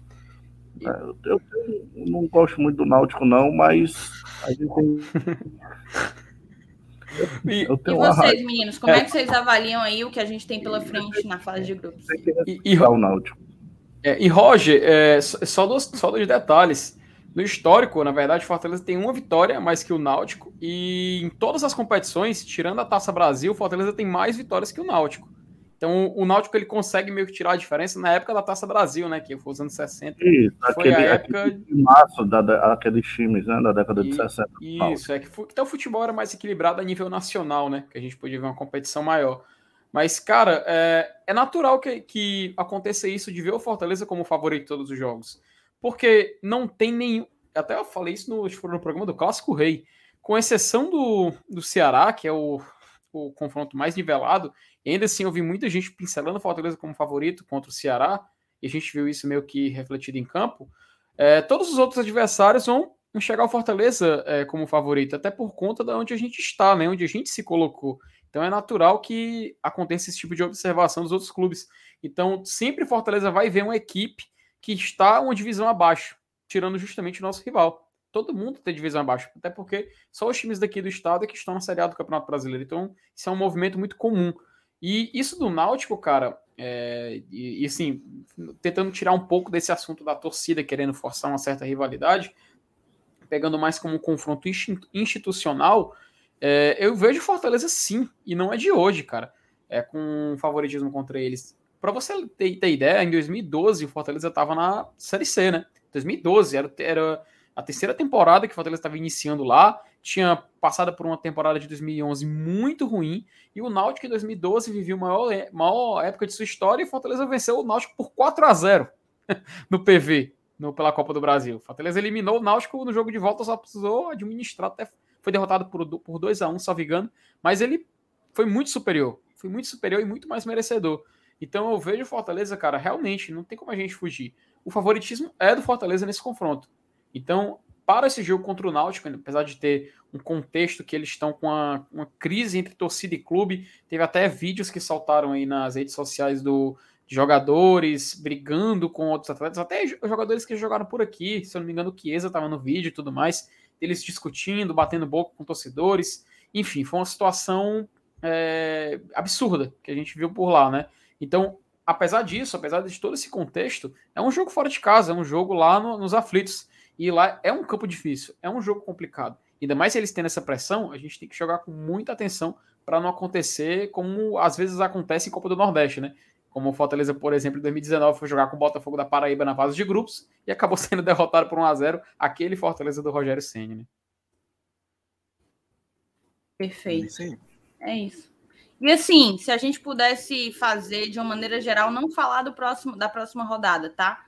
Mas fazer uma aposta aqui, aproveitar que o Verê não está sempre conosco, fazer uma aposta aqui em quem vocês acham. A gente fez essa no início, antes de começar, certo? E salvo engano, salvo engano, colocamos Fortaleza, CSA, Esporte e Sampaio, tenho quase certeza. No grupo B, a gente colocou Ceará, CRB, Náutico e Bahia. Acho que foi isso. Foi. Mas aqui, da maneira como a gente tá, faltando cinco rodadas, quem que vocês acham que vai fechar os quatro? Eu acho que nesse aí é, a gente vai acabar acertando. A não ser que esse Atlético aí realmente. Não vá zicar não. não. É, pode, é, é, é, era isso que eu ia dizer. Eu não sei. É, a minha dúvida é exatamente essa: o Sampaio correr aí, ceder a vaga dele para o Atlético de Alagoinhas parece que está bem estruturado, né? O time conquistou o Campeonato Baiano do ano passado e tal. Não, mas vai dar. Assim, eu acho que vai continuar Fortaleza, CSA Esporte e o meu Sampaio, né? O é, eu acho que Fortaleza, CSA Esporte vão, vão, vão classificar, mas a quarta vaga é maranhense, Meu pai é maranhense, então minha família lá é Sampaio. Eu tenho um carinhozinho pelo Sampaio, apesar de não ser torcedor, né? O Sandra aposta no Campinense em quarto, hein? Eu não sei não, o Campinense tá fraco, cara. Esse time jogo do Campinense. Tecnicamente tá meio abaixo mesmo. E no, antes da gente ir pro grupo 2, só mostrar aqui um, um negócio, deixa eu ver. O. Não sei se. Foi o Hernani, eu acho, que perguntou para eu dar uma olhada em onde que ia ser os jogos do Fortaleza. Aflitos, Almeidão, Castelão, Albertão, vovozão. Era isso aqui que ele queria ver. Mas, cara, isso Aí é aqui, barrigada. é errado. Isso aqui é. eu já chequei no próprio site da CBF e no site da CBF tá Castelão normalmente, tá? Isso aí o estagiário é, foi dar um Ctrl C, Ctrl V e botou no Hora. lugar errado. Ou Tendo então que postar. de propósito, às vezes, é. né? É. Eu, ou então é só cansar, os caras tá, cara tá lá, um, Tem muita um... coisa para preencher, não, né? Não, não é, cansaço, não, porque assim, de Castelão para vovozão, né? Assim, não conversam as duas coisas, não são sequer as mesmas palavras envolvidas. Não sei se o, se o estagiário estava jogando letreco, termo, palavra do dia, mas faltou acertar aí as letrinhas, viu? Faltou acertar. Agora, sobre o grupo B, perguntar para vocês: temos o Altos aí com uma vitória e um empate em três jogos, tá? quatro pontinhos, não sei como é que tá a tabela dele, eles nos enfrentam ainda. Vocês acham que o Bahia consegue se recuperar? Bahia que ainda tem dois jogos. Então, tecnicamente, se o Bahia vencesse, ele poderia estar aí em segundo lugar, né? É. Eu, eu é... acho que o Alto está com cara de fogo de palha aí. Não sei se é, tem cara, se manter, não.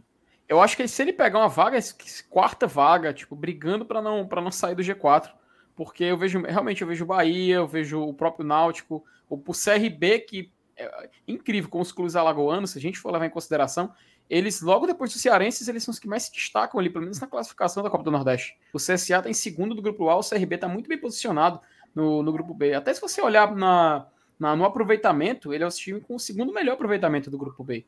Então a tendência seria a gente ver os, os clubes cearenses em primeiro de cada grupo e os alagoanos fechando ali, pelo menos em, na, na segunda página, né? Então eu acho que o Altos, concordo um pouco com o Elenilson, é, esse pode ser aquele fogo inicial, né? Então, se ele por acaso for brigar por alguma vaga, a tendência é que seja ali pela quarta vaga ou até fique de fora mesmo, no lugar o Bahia, que é uma equipe que, querendo ou não, apesar da fase que está vivendo agora, eu acredito que tem tudo para tentar se recuperar no, adiante aí no campeonato. Perfeito. Acho que dito isso, feito. Dito isso. Dito, dito isso, feito essas primeiras análises, está na hora da gente chegar na principal pauta da noite, que é Eita. fazer uma avaliação do elenco mais um. Né?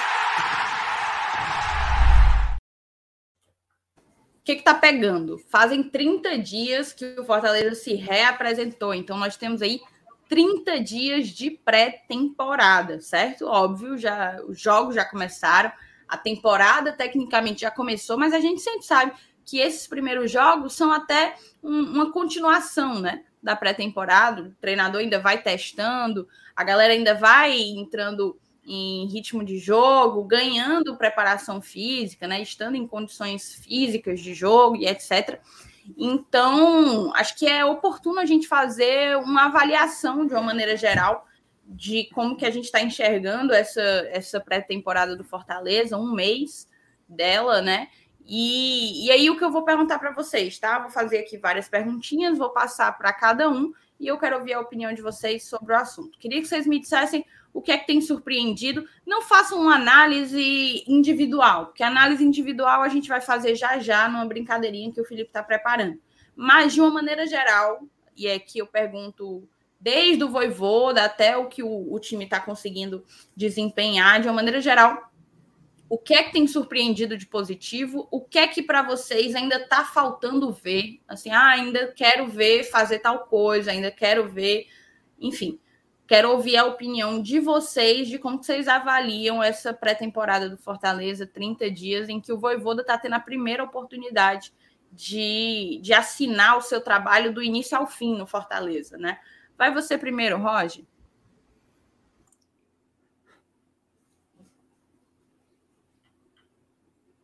Vale, meu Aí, Deus. Pronto. Não, assim, acho que o Fortaleza ele conseguiu, na minha, na minha visão, né, melhorar significativamente alguns setores, os setores, né, os, todos os setores do campo. Obviamente a gente teve aí a, a perda do Ederson, que vai fazer com que a gente necessite agora buscar e, e, e analisar bem o mercado para trazer um volante que seja que substitua a altura. Mas, no geral, assim, o time do Voivoda ele é um time forte, né, compacto, com muita disposição.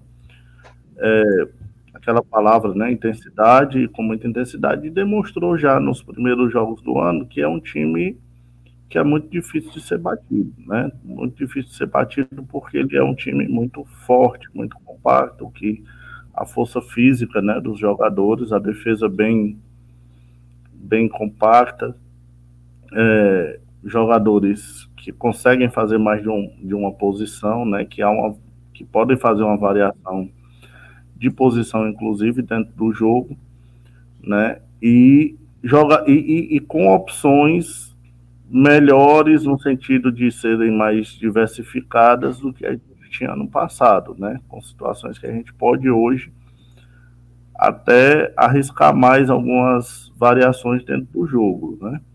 Então, assim, para não falar individualmente, eu, eu acho, eu estou satisfeito, estou esperançoso, né? O futebol não é matemática. É, obviamente pode desandar, a gente tem um exemplo do Grêmio, né? Mas eu acredito muito nesse time e na força e na é, na força do nosso treinador, na, na, na questão mesmo de organização da equipe em campo. Eu acho que manter boa parte da equipe titular foi importante, né, no sentido de dos jogadores continuar um trabalho e ao mesmo tempo os reforços eles pelo menos eles sinalizam que vai ter uma, um, uma melhor qualidade ainda do que a gente tinha no passado, né? Basicamente era isso, né? Beleza. E você, Selenilson, como é que tu avalia essa, esses primeiros 30 dias do Voivoda recomeçando aí um trabalho no Fortaleza? É, primeiro a gente tem que começar a avaliar. Se... Teve algo que tu não gostou, inclusive? Se tiver tido, bota aí, viu? Não, até porque é, é, eu acho que apesar da gente ter o, o, comparativo da temporada passada, que, que não houve temporada, né? Que a gente emendou o fim de, uma, de um ano com o começo do outro é, apesar deste ano a gente ter esse tempo, a gente vai achar legal que ah, foi, foi, foi, um, foi suficiente, porque a gente tem a tendência de comparar com o anterior, mas na verdade não foi ainda, não é o ideal. A temporada ideal é aquela em que você se prepara, né, é, treina, desintoxica, vai, e acaba tendo que fazer pelo menos, pelo menos uns dois amistosos. E a gente não, a gente, a gente treinou, né, é, e foi, já foi para campo disputar uma competição oficial. Que inclusive teve um jogo adiado, senão a gente teria entrado em campo antes. Antes do. do uma semana antes de, e teria tido sete dias a menos de preparação. É, levando em consideração todos esses aspectos, eu acho que, que, que, que está sendo, né? Como a gente está completando 30 dias, então eu ainda considero isso uma pré-temporada. Que seria exatamente o período ideal para se fazer uma pré-temporada são pelo menos 30 dias. E, e analisando todos esses aspectos, é, eu vejo como produtiva, sim. E um, um, fator que ajuda muito, que ajudou muito e, e, e continua ajudando, é, é a base. Né? O time, o time, o time foi praticamente mantido em, em algumas posições cruciais, né? É, principalmente a zaga, é, dois volantes que as três que já estavam aqui desde o ano passado, né? E, e o, o, próprio Vargas, Lucas Lima e tal. Então teve uma, teve uma, um, uma base que favoreceu a questão do entrosamento, que é o que influencia pra caramba é, no, no, fluir do futebol, principalmente nesse começo de temporada. Né? Não, não, não foi preciso perder tempo para entrosar o time. Né? O tempo foi usado exatamente por questões físicas né? E, e aprimorações táticas que o treinador preferiu adotar aí nesse começo de ano. Então, de uma maneira geral, analisando todos esses aspectos positivos e negativos citados, eu acho que, que sim, o Fortaleza aproveitou bem a pré-temporada, né? mesmo incluindo aí um clássico rei no meio desse período que eu posso considerar como preparação, mas é, eu acho que foi até um, um baita de um teste, né? Podemos dizer assim, de um, de um de uma partida que valia três pontos oficiais e, e, que nenhum dos dois times estavam na ponta dos cascos. A verdade tem que ser dita. Enfim, analisando de uma forma geral, eu considero muito produtiva, muito, muito boa essa pré-temporada é, do Fortaleza, principalmente pelo futebol apresentado, pela vontade apresentada, pela qualidade do padrão apresentado pelo time do Voivoda no começo do ano. Então, se normalmente a gente tem a tendência a evoluir, então a, a expectativa é, é, é, bastante agradável com relação ao que vai ser aproveitado dessa pré-temporada. Perfeito. E assim, é... a gente não teve intercorrências, né? Houve tranquilidade no trabalho. No comecinho ali, nós tivemos na reapresentação alguns atletas com Covid, né, que positivaram para a Covid-19, então acabaram se apresentando um pouquinho depois, mas um número pequeno, considerando todo o plantel. e os reforços chegaram sem, sem muita dificuldade, não foram poucos, não foram poucos reforços. Fortaleza atuou bastante no mercado, Marcelo Paes e Alex Santiago, principalmente. E a gente conseguiu ter tranquilidade, eu acho. A gente vem de campanhas difíceis. Desde 2020, a gente está aí vivendo essa pandemia horrorosa. Então, a gente vem de, de tempos parados, atleta com meses sem jogar, e aí precisando voltar para uma temporada que começa em agosto e não, e não quando tinha que ter começado, e emendar uma temporada na outra porque não tem tempo de férias. Então, assim, a tranquilidade, algo que a gente não, não tinha, né? E o Felipe tá aí com uma surpresa para a gente, é isso, Felipe? Peraí, antes, de, antes da surpresa, antes de colocar, eu tenho algumas coisas para ler aqui. Na verdade, várias, tá? Vale, meu Deus. Vamos aqui. É, primeiro, um superchat do Sandro Damasceno. Sandro tá sempre aqui com a gente, é membro do GT. Brigadão, tá, Sandro? Inclusive, manda o teu superchat. Manda aí teu superchat. Hoje tiveram poucos, hein? Não sei se é porque o Antônio não tá aqui. O Antônio papoca o dedo no superchat. Mas a gente teve membro. Membro Damaso Lima se tornou membro do GT. Brigadão. A partir de R$ 4,99 você apoia a continuidade do Glória e Tradição. Para muitos, o canal do seu coração. O Gleilson Galeno colocou que quem não achar que o Fortaleza é favorito, entra no caso clínico. É, ainda sobre a pauta lá do Náutico e, e, do, e da Copa do Nordeste como um todo. Aqui ele fala já sobre o atual assunto, que falta testar o Wagner Leonardo, que é o Palha, né? O Ceballos, o Landassuri já, já jogou, né? É, óbvio, quero ver mais dele, concordo, mas comparado com o Palha, o Palha e o Ceballos não, não tiveram tempo nenhum em campo. Também acho que a gente precisa vê-los logo, logo. O Márcio Alencar botou que o Bahia terminará em quarto no grupo B, cravou. O Geane, o nosso padrinho, colocou: será que o time vai para um 3-4-3 ou mantém um 3-5-2 com rodízio no ataque? Vou jogar essa pergunta para você, viu, Felipe? Opa! É, eu vou ser bem sincero, viu? É, acho muito interessante um 3-4-3, ainda mais pelas opções que a gente tem agora. Eu queria muito ver um 3-4-3. E eu acho que até em alguns momentos do nesses primeiros jogos da temporada ficou muito cedo para a gente avaliar isso. É, só em jogos assim, onde vai, a exigência vai ser maior, que a gente, a gente vai poder fazer um diagnóstico disso que o Voivoda vem fazendo, né? Mas o desenho, o padrão, ainda é mesmo esse 3-5-2, com esse rodízio no ataque. Vamos ver com esses jogadores mais fixos, né? Tanto o Romero como o Kaiser, que eles têm movimentação, mas não é movimentação como um jogador de lado, como o Moisés, por exemplo, faz, mas é algo que só vamos poder observar com o tempo. Eu queria muito, queria muito ver esse 3-4-3, acho que é interessante quem sabe é uma arma que a gente pode ter contra equipes que já sabem, né, como o Fortaleza joga.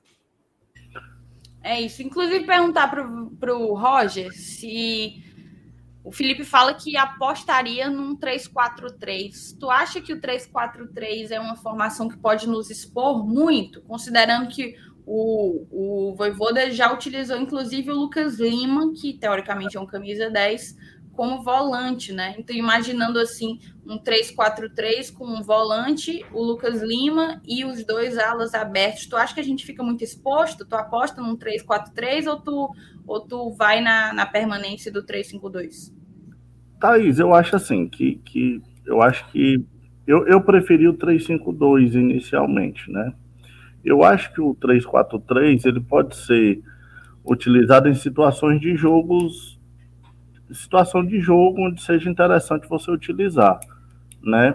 Mas eu acho que não, não, não sei ainda, não, não posso nem afirmar com, com precisão, mas eu não acredito que o Moisés tenha a capacidade de, re, de recomposição, de marcação, de, né, de ajudar mais ali atrás, como o Vargas ou até mesmo o Lucas Lima que tem feito isso, né? Se você verificar o Lucas Lima hoje, ele está voltando, né? Tá ajudando ali atrás.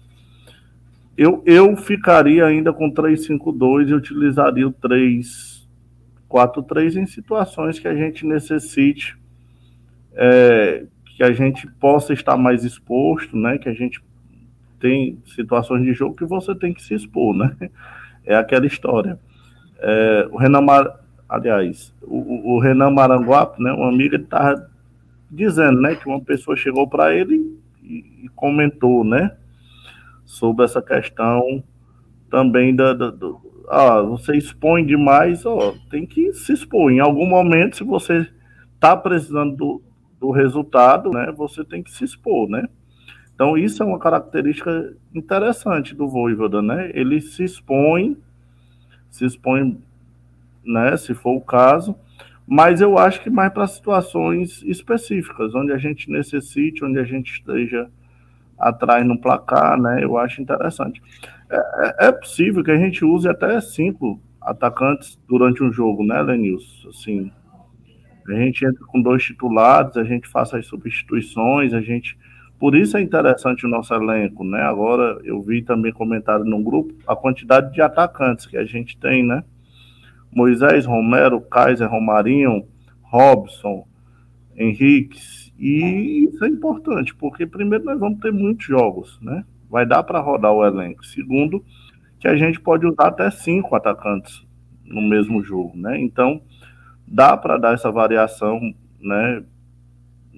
né, essa variação até um, um, um, um tanto do 343, usar o 352, né, ou então 3412, é interessante, mas eu, eu manteria ainda como o esquema oficial do Fortaleza o 352, eu acho mais interessante. Pelo peças que tem, pela forma que o Voivoda vê o jogo.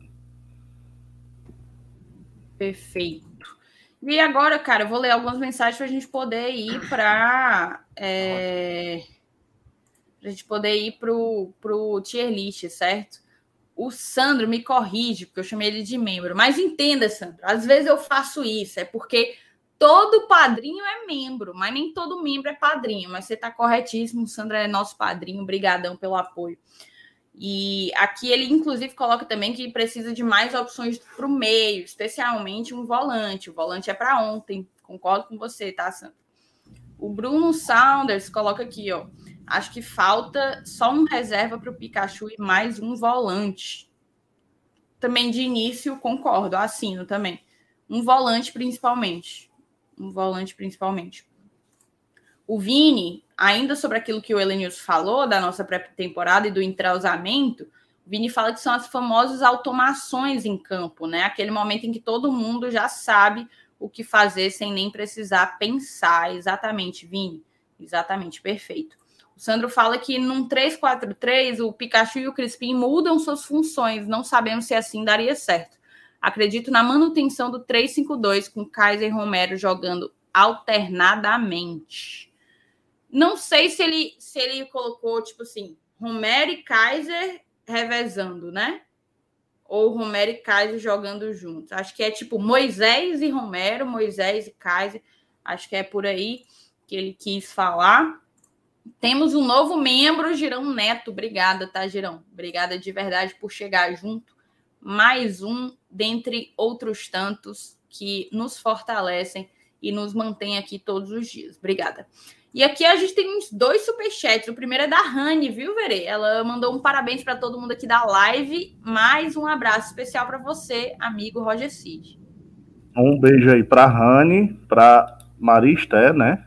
Pro Iguim, né? E pro pessoal do Espartanos, né? Tricolores, turma boa lá. Inclusive, o nosso amigo. Que grupo é esse, macho? Nossa, é Rapaz, eu acho que o Roger não trabalha, não, viu? Porque o tanto de grupo que ele fala que tá, ele deve passar o dia no WhatsApp, só pode. Pois é, não, mas a gente sobra tempo para trabalhar. Mas o pessoal do Espartano, gente, inclusive o nosso poeta, cara sensacional, o Belinho, queria mandar um abraço para ele também, pro Belinho, fez uma um Sim. verso semana pro Paz, pro Marcelo Paz, o Paz. Muito legal, viu, cara? Eu vi também. Muito legal. Um abraço pro Belinho, pro Iguinho. O Igor é o presidente dos espartanos.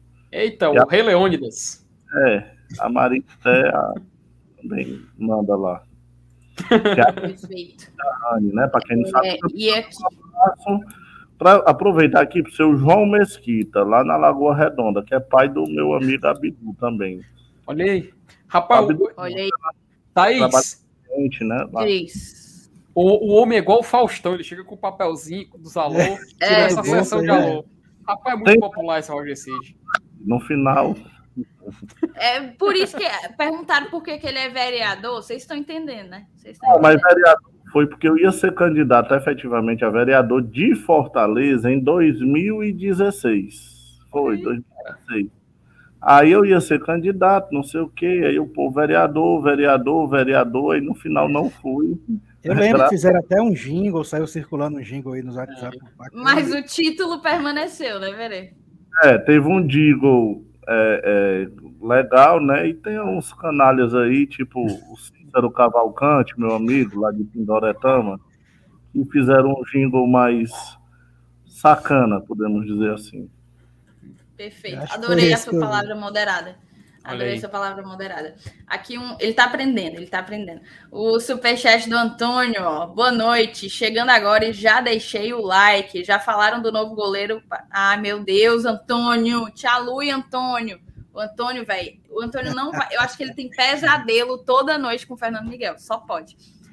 É O bom novo no goleiro pós-jogo, pro lugar do tá- frango Miguel é precisa levar mais frango para falarmos. Vá com calma, homem. tome aí um chazinho de camomila, um maracujina. Cara, o Dirão, que se tornou membro hoje, já se tornou de novo aqui, porque se apareceu duas vezes para mim é porque ele fez um Ele fez um upgrade. Se ele fez um upgrade, significa que ele é, no mínimo, padrinho vibrante forte. Se você é a partir do vibrante forte, Girão, manda um e-mail para a gente, para a gente poder te colocar no grupo, tá? O nosso e-mail é também o nosso Pix. Moçada que quiser mandar um Pix, tá aí. E aí, vamos botar na tela, tá, Felipe? Vamos botar Opa, na tela que lá. eu zerei aqui, viu? Ai, meu Vamos Deus, lá. pronto, vai. Opa, Então vamos lá colocar na tela. Tá, tá um- um pouco desatualizado, falta um jogador aqui, que é o Renato Kaiser, mas a gente consegue fazer o que a Kaiser ainda não atuou, então não vai meio que se encaixar nisso que a gente pretende fazer, né? Ah, vamos aqui elencar rapidinho aqui jogadores do elenco. Alguns jogadores já saíram, então a gente vai simplesmente ignorar, mas a gente vai fazer aqui ranquear, né? O que até agora, esses três jogos, nesses primeiros 30 dias, quem agradou, quem foi bem, quem foi ok, precisa melhorar e foi mal. Vamos fazer aqui essa avaliação. O chat está convidadíssimo a participar e a gente poder fazer essa separação. Então vamos agora aqui tentar separar alguns jogadores. É, primeiramente, pergunto para os amigos de bancada se eles têm alguma consideração a fazer, alguma, algum, alguma observação, antes da gente iniciar esse ranqueamento. Não. Eu Passa. acho que cinco, Não, cinco- também. Assim, vo- Tá bom. podem me chamar de. Eu queria até saber a opinião do chat, tá? Podem me chamar, inclusive, de passa-pano por isso, mas eu não consigo dizer que depois de três vitórias que o Fortaleza. Três vitórias, não, duas vitórias e um empate que o Fortaleza teve, a gente teve algum atleta que eu posso colocar numa categoria de tá mal. Eu colocaria o Fernando Miguel, por exemplo, em precisa melhorar, mas tá mal, é, é- eu acho que ainda é cedo para a gente colocar. Não sei se o chat vai concordar. Coloquem aí se vocês Não, concordam. se, se o Fernando Miguel não, não vai ser incluído, não foi mal, então ninguém vai ser, porque a maior falha até agora foi a dele, né? Não, exatamente, mas aí é que tá, tipo, Eu, eu foi uma concordo falha, né? Eu acho que é tipo. Ah, beleza. a Azuri também precisa ficar ali. Precisa melhorar. Então é eu acho que é muito precipitado você fazer a avaliação de um atleta e de tudo que ele pode fazer durante um ano inteiro é, a partir de uma falha. Que a gente nem perdeu, inclusive.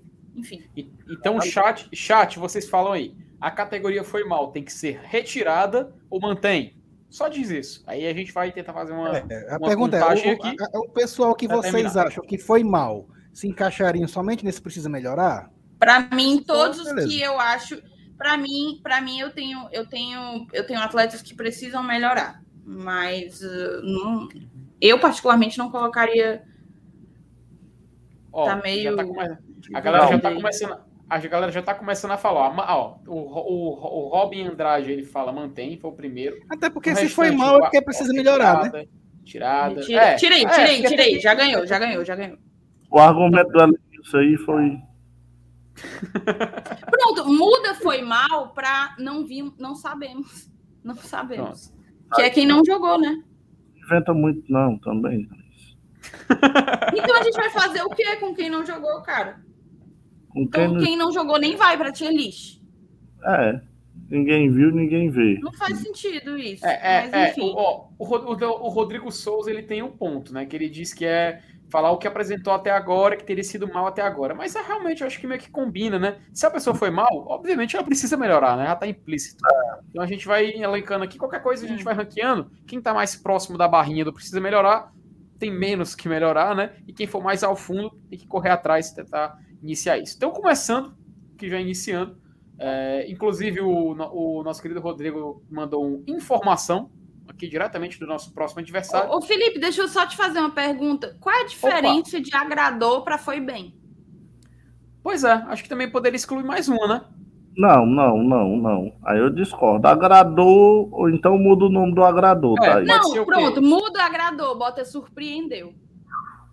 É, não, bota assim, expectativa, sei lá, que foi maior. Acima, acima da Surpreendeu, Eu acho que o expectativa. correto é foi bem aqui em cima, né? O ok aqui. Aí Não. aqui é acima da expectativa, foi bem. aci- acima das. Cadê, cadê aquele que sempre tem? Como é? o Do nada pro acabou, se não tem não. Pronto, Não, é, mas tem que aí ter. é outra tem que ter. Não, pô, não. Não, Tô Mas a proposta não é outra. Isso aí era. Tô frescando. Vai, É, porque o eu sempre vai, vai. Colocam esse. Eu vou colocar aqui, pera. Agora não vai caber aqui, mas a galera vai, vai entender. Acima das expectativas. Pronto. Vamos lá. a rocha. Porque assim, vamos esclarecer, tá? O que a gente quer fazer aqui é como que a gente avaliou, tá avaliando esses 30 dias de pré-temporada. É, é essa a proposta. Então, assim, eu não vou colocar que um atleta com 30 dias de pré-temporada tá do nada pro acabouço, né? Então vamos, vamos. Começa aí, Felipe. Não, claro que Deus. não. É, bora lá. Isso, Thaís. Passa adiante. Vamos lá. Bri- Brian, Brian Sebadios. Brian Sebadios é a o primeiro jogador aqui da nossa querida lista. É, Brian Sebadios, o nosso zagueiro reserva. Ele não vai pra caso. tela. Pois É, é, acontece tem que ele nem- ele de não fez- avaliado aí. É, ele Vamos fez avaliar. exatamente. Por isso que eu tô dizendo zero que minutos, tinha que né? ter. Por isso que eu tô dizendo que tinha que ter uma categoria nunca nem vi. Pode ser. Aí, Felipe. Mais um aí. Ixi, rapaz, agora ficou aqui esse praque, né? Nunca nem vi, né? Bota aí, caviar, é. Bota aí, ca- categoria caviar. Gostei, gostei, Luiz, gostei. Categoria caviar. Nunca nem viu. Vamos lá. Vamos falar. Então vai. Brian Sebadios vem direto, então. Que a gente nunca viu, só escuta. Marcelo Benevenuto. Vamos Pra lá, mim, Roger foi Cid. bem. Foi bem. Sim, Foi bem, foi bem. Bem. Algum, algum comentário, algum Não, detalhe a mais? Elenilson também. Pode Não, ir. acho né? que ele tá. A gente não sofreu, né? Defensivamente, não sofremos. Perfeito, excelente, excelente. Então, é, Marcelo Benevenuto não foi bem, então a gente não precisa esticar mais nesse assunto. Marcelo Boeck. Nunca nem vi, né? É, Vamos falar. zero jogos, né? Zero jogos, exatamente. Esse- Ouvi falar, a gente ouve demais mesmo. e como, né, Elenilson? E quanto, né, cara? Ah, Juninho Capixaba. Juninho do Mas. Thaís. Eu colocaria Thaís. acima Vai, das expectativa. expectativas. Eu também.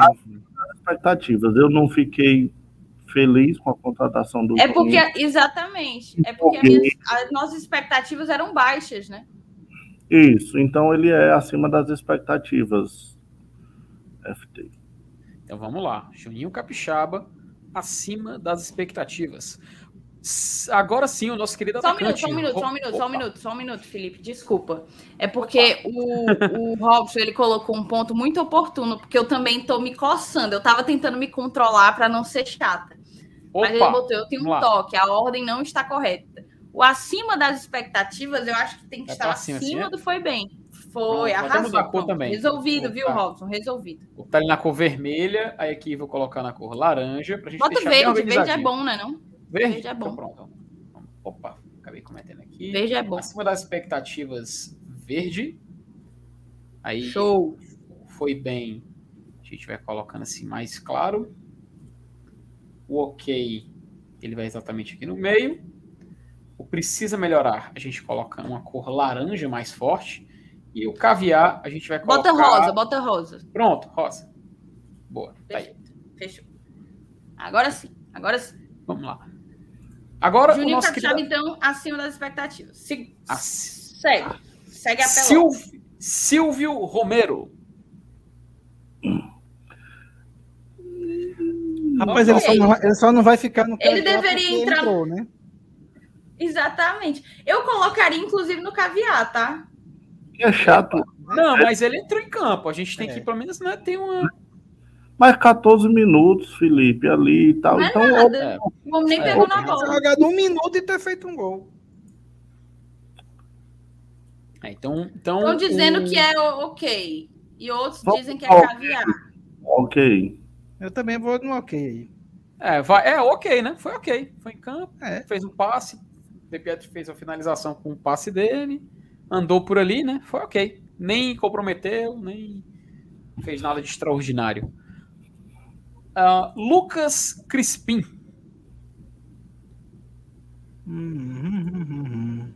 Pra mim é acima das expectativas. Ih, rapaz, que div- agora temos uma divergência, hein? É, eu acho, que ele ainda, eu, eu acho que ele ainda tem. Baseado no ano passado, eu acho que ele. não- Ele tá. E, vo- mesmo. e vo- e você, Thaís? O Elenilson ju- justificou ok. E agora eu quero que você justifique o seu acima das expectativas. Cara, o meu acima das expectativas é porque eu acho que ele fez toda a diferença naquele jogo que ele entrou, e inclusive jogou pelo lado direito. Mas eu não me importaria de colocar no foi bem. O que, é que Não, você acha, Berê? É, não, Des- não, desempate, não foi bem também. Pronto. Vamos, o, o Crispim não foi bem. Nem, nenhum nem outro. Não foi, não foi bem. Então não foi bem, né? Ué, o Ro- o Roger foi o, foi o, moderado aqui, então ele foi, Pronto, é. foi bem. Foi Valen-. Valentim De Pietri. Quer que eu diga acima das expectativas? Eu acho que foi bem. E muito. Não. Vamos Peraí, lá, não, Helene. o Elenilson acha que foi bem. Não é porque ele O jogou Elenilson mais. tá tão, o Elenilson tá tão exigente, né? O Elenilson, o nosso Pedro de Lara. Da... Qual é, qual é a minha. O que é que eu entendi pelo acima das expectativas? Não é porque ele foi melhor do que quem foi bem. Entendeu? O, é o quê? É que a gente Entendi. esperava algo e ele está apresentando algo acima. Entendeu? Eu não esperava. O que é que eu acho, né? Que, claro, são três jogos, mas eu acho que o De Pietro tem demonstrado que pode ajudar a gente mais do que eu imaginava que, que ajudaria. Então, vou colocar aqui Tá. então ele. Assim, o chat é unânime para acima das expectativas, tá? Não, não é não, viu? Ó, o Vini, ó, o que é que o Vini botou aqui pra ti, seu Elenilson? Toma aí tua merenda. Olha, depois retoma você agora. tira? Ô, Vanta, um- uma voz dentre milhares. Olha a do Vini aqui. Unanimidade é unanimidade. Aqui, ó. Olha aqui a do Vina, do Vini, ó. Epa, Tu tá não. bebendo, seu Elenilson? Tu tá, Não, pior tu que tá nem bebendo, tô hoje, velho. Acabou a cerveja. ó. Acabei a cerveja daquela live. ó. Pra tomar uma cervejinha, mas tá muito lindo. Então, então podemos deixar o De Pietri acima das expectativas. Vai, deixa. Sim. Coloca. Perfeito. Edinho, nosso querido garoto de Baturité. Infelizmente, Caviar, né? eu pensava que o Edinho ia É. arrebentar esse ano, porque ele foi bater um racha lá na Aratuba. Aí quando vai pra todo o ambiente, as circunstâncias levam, a- entendeu? Mas até agora não jogou, né? Estão falando, inclusive, numa negociação aí dele, né? É, Qual é? Do possivelmente, né? É, o vice-SA, o vice-SB. CR, CRB também tá na parada aí. CRB Tá, tá na. sério? É, O eu, Edinho vai pular o muro? É, eu, eu acho que, enfim, torço muito pelo Edinho, né? Torço muito pelo Edinho, os ares da Aratuba, eu pensei que iria ajudar bastante, mas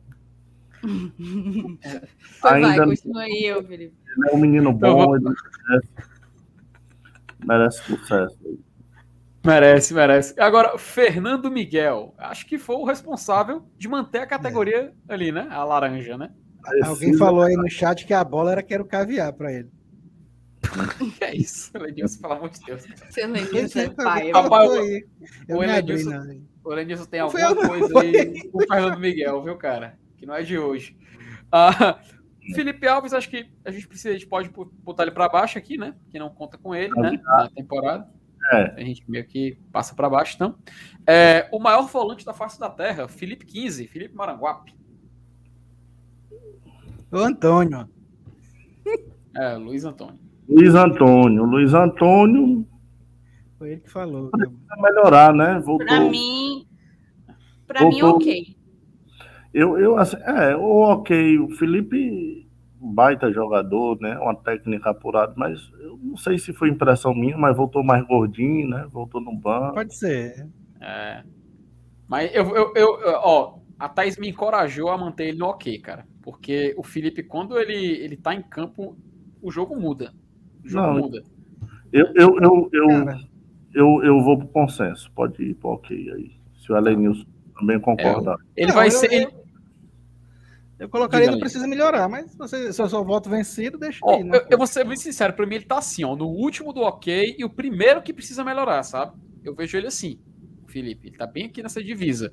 Mas vamos manter ele aqui no ok, qualquer coisa a gente passa, ele precisa melhorar e faz uma lista lembrando mais equilibrada. Né? Que, né? Lembrando que eu não quero atletas ok, tá? Ok não significa que tá massa. Ok significa que não comprometeu. É porque não é, não, não é ok, né? É, é uhum. ok, é ok, ok, né? É, aquela... é ok. É a entonação do ok aí é que lasca. É. Não, mas. mas é, cada mas, um tem a sua. Mas, Elenil, ele não comprou, assim, entrou no clássico ali, não comprometeu, né? Vamos deixar ele no ok. Ó, tá assim, ok, né? Assim, mudei o mundo da categoria, só um detalhe. É o próximo. Ô, Felipe, o Vini está perguntando que mudança foi essa que aconteceu nos jogos que ele entrou. A mudança Vini, foi ele, pode... a mudança, é a alteração, ele entrou no lugar de é.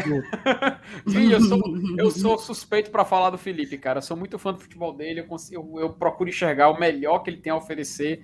Sem dúvida nenhuma, é, o, ele está muito equilibrado na questão de, de, de passes em profundidade. O Ronald, ele evolu... a gente vai falar do Ronald daqui a pouco, ele subiu muito nesse quesito.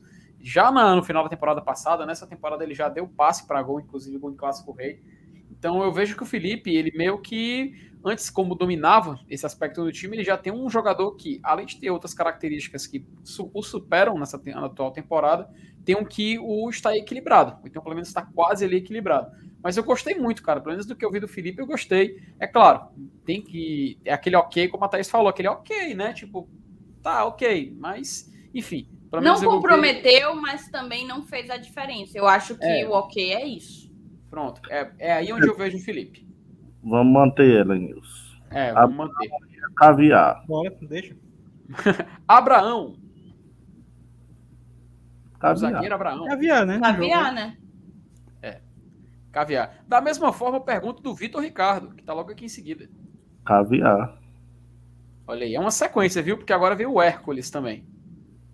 Também. É, caviar. Prato, prato cheio de caviar aí agora. Rapaz, agora lá vai o, como o Saulo chama, né? O, o Carius que habla, né? Não, mas o Carius nesse caso é, é, caviar, né? É, é. 22 é caviar. É, caviar por enquanto também. Então vem pro caviar. Rapaz, quanto caviar, viu?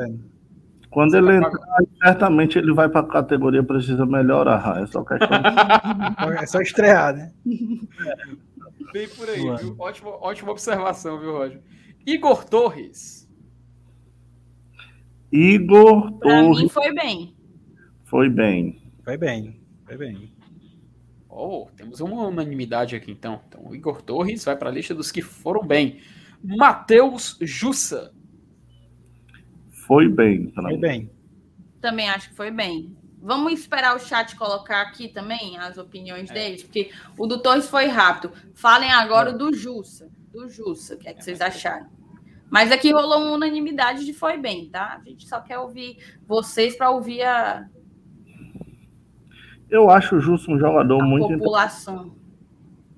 Muito interessante. É um jogador que fez algumas partidas ruins ano passado, mas também fez partidas muito consistentes, né? E eu acho que agora ele ele, ele chegou bem nos jogos, né? Muita força ali, ajudou bastante na marcação, roubou algumas bolas e ao mesmo tempo ele sabe sair jogando, né? Assim não tem às vezes a qualidade do Felipe, né? Por exemplo, e do Ederson, mas na minha na minha cabeça ele foi bem. É, então acho que a galera tá maioria falando aqui que ele foi bem, que ele foi bem, tá, alguns acima das expectativas, mas então vou colocar ele aqui, não foi bem. Vou colocar aquele aqui em cima aqui então, logo primeiro. Do Jussa, então eu eu não acho que foi assim. Excelente. Agora vem o nosso querido jogador equatoriano, Anthony Landassuri, né? Landassuri, né? Não tá isso que foi aqui pronúncia agora, né? Landas, é, Landassuri, é. Landassuri, vamos lá. Anthony Landassuri precisa melhorar na minha cabeça. Foi mesmo, eu botaria não gostou, no ok. Eu achei que. Landassuri, agora, chat. Teve alguns passos errados, perdeu bolas no 1 a 1 no, eu, eu vejo potencial, mas eu não gostei da.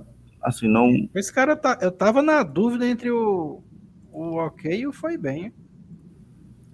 É, tem a questão da adaptação, né? Ele tá comecinho de temporada aqui, né? Ah, claro, acredito que é um jogador que pode vir a ser um jogador interessante, um jogador que vai evoluir.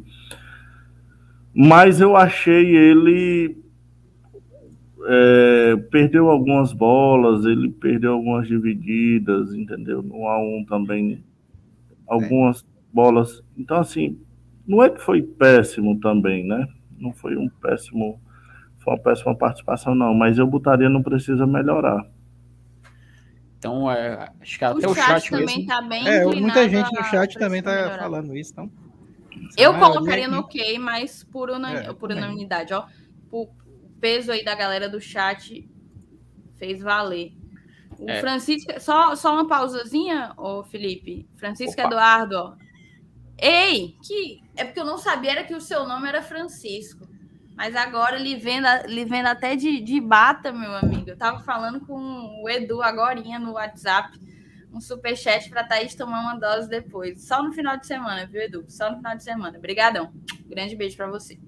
Vai, tá com o pau Opa. aí, Felipe. Vamos lá. Aqui a gente tem dois jogadores que são para ser negociados, né? Que é o Luiz Henrique e o Quinteiro. Então a gente vai colocar eles aqui no final, que já não contam mesmo.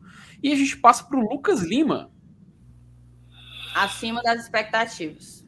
Opa! Chat, o que, que, vocês acham? O, o Roger acho que não concordou muito, não. Chega a fazer um cara. Eu quero ouvir o Roger agora. Quero ouvir o Roger. O que, que você acha, Roger, sobre o Lucas Lima? Rapaz, o Lucas, ele, ele foi acima das expectativas, porque minhas expectativas eram, eram demais. Sim. Né? Tudo bem, por esse argumento, ok, mas eu ainda não acho que tá essa bola toda que estão pintando dele, não, assim, sabe? Em alguns grupos eu vejo o pessoal já muito emocionado. Mas, quem assim, sabe? Quem sabe? Eu acho que não. ele tem muito, ele tem que mostrar futebol esse ano, né? Tá acabando o contrato dele, que é um super contrato, né? Lá no, lá no no Palmeiras, então ele precisa mostrar futebol até para ter uma faixa salarial pelo menos parecida, né? Com que ele tem hoje. Eu botaria ok, né? Mas se a turma quiser botar acima aí, eu vou respeitar. Não, mas veja bem, ó, vou, vou, vou entregar o meu ponto. Eu entendo você dizer isso, ah, ah não tô vendo essa bola toda que a galera tá pitando, até pelos nossos adversários. Acho que a gente pegou adversários, com exceção do Ceará, adversários muito frágeis. Mas, sem sombra de dúvidas, para mim,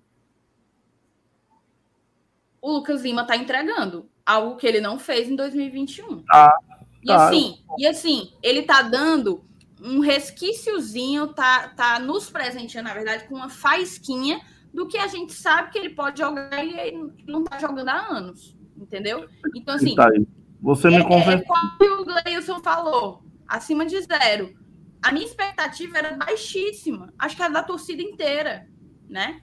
E ele, para mim, foi um dos. Se a gente tivesse que fechar, fechou três jogos. Quem foi destaque? Para mim, o Lucas Lima tá no top 5 fácil. Ok, você me convenceu. Eu também eu concordo. Então vamos colo colocar o Lucas Lima aqui, então, acima das expectativas. O Max Wallace é, não entrou em campo, então a gente não tem como né, fazer uma avaliação dele, né? Uhum. Então a gente vai aqui pro caviar. É, caviar. Hum, rapaz, agora vem um cara que eu esse sim acho que vai ser unanimidade direta, não vai dar nem tempo de o chat responder. Moisés. Ah. Precisa nem responder, né? é. né? Ele vem é. direto para cá e é o primeiro, viu? Acho que até o chat concorda que não tem muito debate. Ele é, é, o que mais surpreendeu de todos. E que, se a gente tinha uma expectativa positiva ou negativa, as duas ele conseguiu superar. Jogador interessante. Cara, o Geânio colocou um comentário. Eu não vou colocar na, no, no chat, eu não vou colocar na tela, porque eu sou moderada. Mas eu ri, tá, Geânio? Que fique claro. Mas, assim, colocar um ponto, um ponto legal aqui do, do, do Rafael esse argumento de adversários frágeis é complicado, porque se o cara joga mal, é horrível. Se joga bem, não é parâmetro. É. Acho ótimo. É. Acho que você foi na mosca, concordo. Não tem vantagem nenhuma, então. Porque, tipo assim, se o cara caga o pau nesses jogos contra um Souza da vida, Ave Maria, o, o Fernando Miguel tá aí praticamente com o seu futuro todo decretado. Agora, é. se ele joga bem, aí falar, ah, não é essas coisas todas, né? A gente tem que saber equalizar essa parada aí. Mas vai, segue aí, Felipe. Vamos lá. Iago Pikachu. Rapaz, o Pikachu acho que tá mal. Pra mim, precisa melhorar. É, também. Opa. Roger Cid, sua opinião. Concordo, mas ele vai melhorar. O Pikachu tem bola. Sim, beleza. Eu também concordo. Ó, eu tô colocando que o Pikachu precisa melhorar, mas eu estou concordo muito, confio muito que ele vai, tá? É tipo assim, né? Tem jogador que a gente bota e tem uma esperança muito boa, e outros que a gente bota ali. Mas, ok, ele, ele voltou um pouco abaixo do que apresentou ano passado. É, então acho que o shot também concorda. Né? Porque ele não comprometeu, mas como foi minoria. Ah, então ele vai porque precisa melhorar. Agora a gente vem pro atacante Robson. Nossa, camisa 7. Não jogou. Hum, jogou, jogou pouco, né? Jogou é, jogo Floresta. Foi... É, um jogo. Um jogo contra o Floresta. Precisa melhorar, viu? Acho que ele é, ter é, né? é, ele não fez um bom jogo, não, não foi um bom fez. jogo do, do Robson. Cá, precisa, precisa melhorar. melhorar. O jogador que renovou, é, até o chat fala, né? Tá, tá comentando aqui precisa melhorar é, também. É, vamos dar uma olhadinha aqui, ó. É...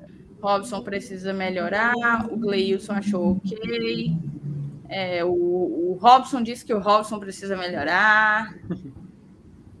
o, o Novinho falou que ele entraria no caviar. Praticamente. ele, ah, ele jogou 60 minutos no, no, jogo contra o Floresta. Realmente foi, foi, foi abaixo, né? Então acho que podemos manter ele nessa categoria. E a gente é. passa para o jogador que renovou o contrato com o Fortaleza recentemente, o Romarinho, né? O Romarinho que agora tem vínculo estendido com o Fortaleza. Ok. Eu botaria em foi bem. Eu, eu, eu vou com o Roger. Eu não ok. Cara, eu acho que ele foi bem. Dois jogos, dois gols. Eita, empatou. Vamos ver o chat aí. Empatou. Então quem vai desempatar é o chat. Mas assim. O, o chat tá dizendo que tá claro. acima.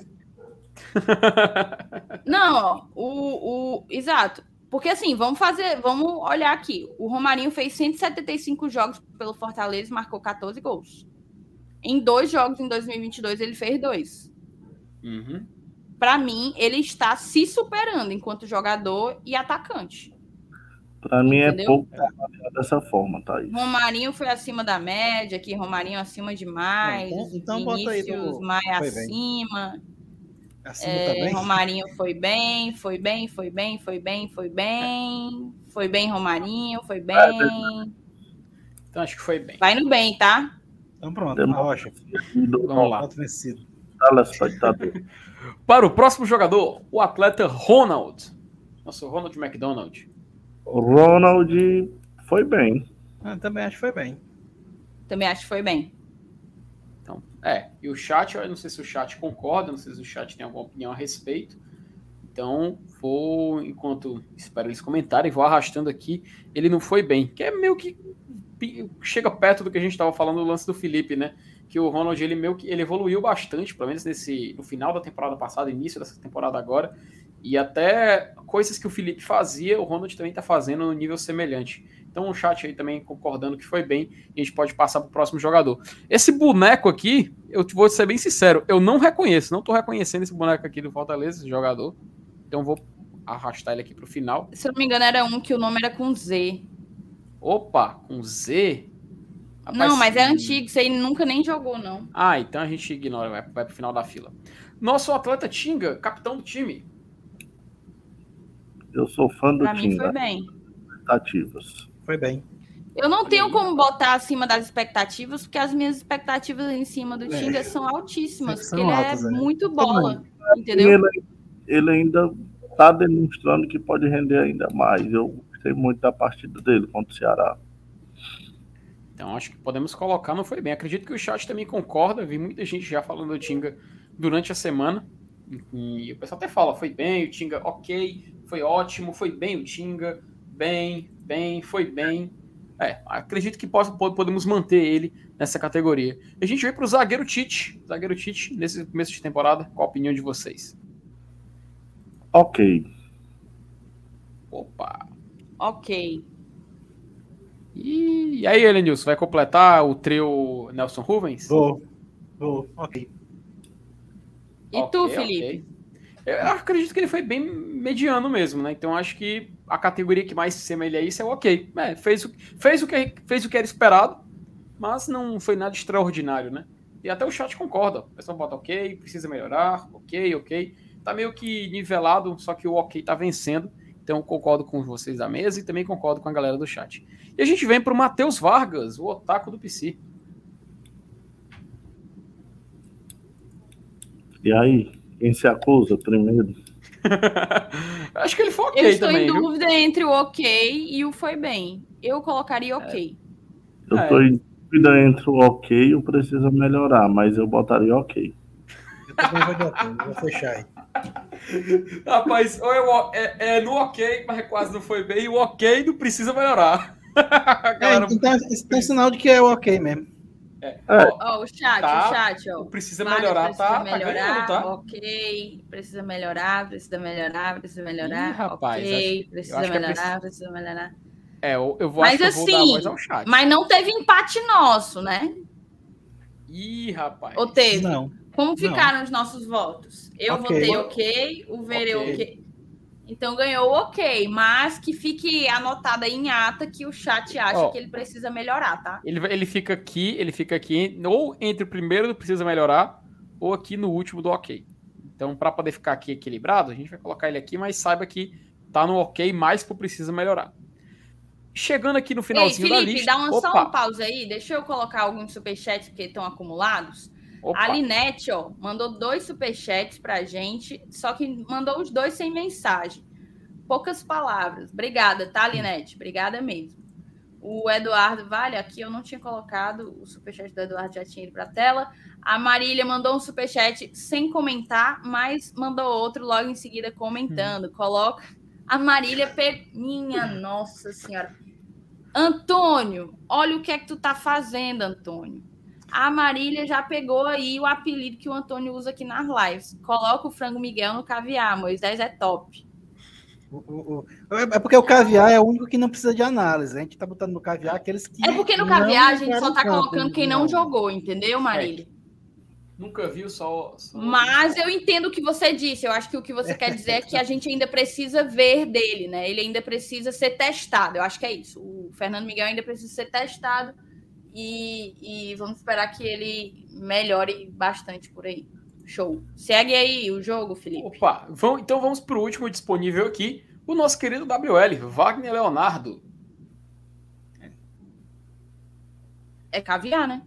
É, tá implícito, né? Não, não, é caviar, não teve. Até, até expulso já foi? foi? Foi ele que foi expulso no clássico, foi? Foi o Romarinho. Olha, o Romarinho, é um protagonista, de, protagonista é. demais, meu amigo. Pensando que. Ela até no banco foi expulso. Tá certo, então então, basicamente. Ó, então, basicamente. Opa, diga, Roger. Kleber também foi expulso. Teve nada a ver as duas expulsões ali, mas. É. então, basicamente, meus amigos, acho que a gente chegou, conseguiu chegar a um consenso aqui. É, no acima das expectativas. O pessoal tá dizendo que esse jogador aí era para ser o Thiaguinho, esse que tá com a foto errada aí. Ah, então, mas da mesma forma também seria caviar, né? A gente não tem como avaliar. É, não tem é como caviar também, né? Não. não faz diferença. É. Então, acima das expectativas ficaram Moisés, Juninho Capixaba, De Pietri e Lucas Lima. Foi bem Matheus Jussa, Benevenuto, Crispim, Igor Torres, Romarinho, Ronald e Tinga. O ok, ok, né? Tá lá Romero, Felipe, Tite e Matheus Vargas não precisa melhorar. Tá o Iago Pikachu, Fernando Miguel, Landassuri e Robson. E no caviar, os atletas que a gente ainda não viu: Sebadios, Boeck, Edinho, Abraão, Vitor Ricardo, é, o Hércules e Henriquez, Max e Wagner Leonardo. Rapaz, agora faltou o nome do homem. Cara, sabe uma coisa interessante que isso aí mostra pra gente? Vamos lá. No caviar tá quem não jogou. Então, todo mundo nas outras categorias jogou.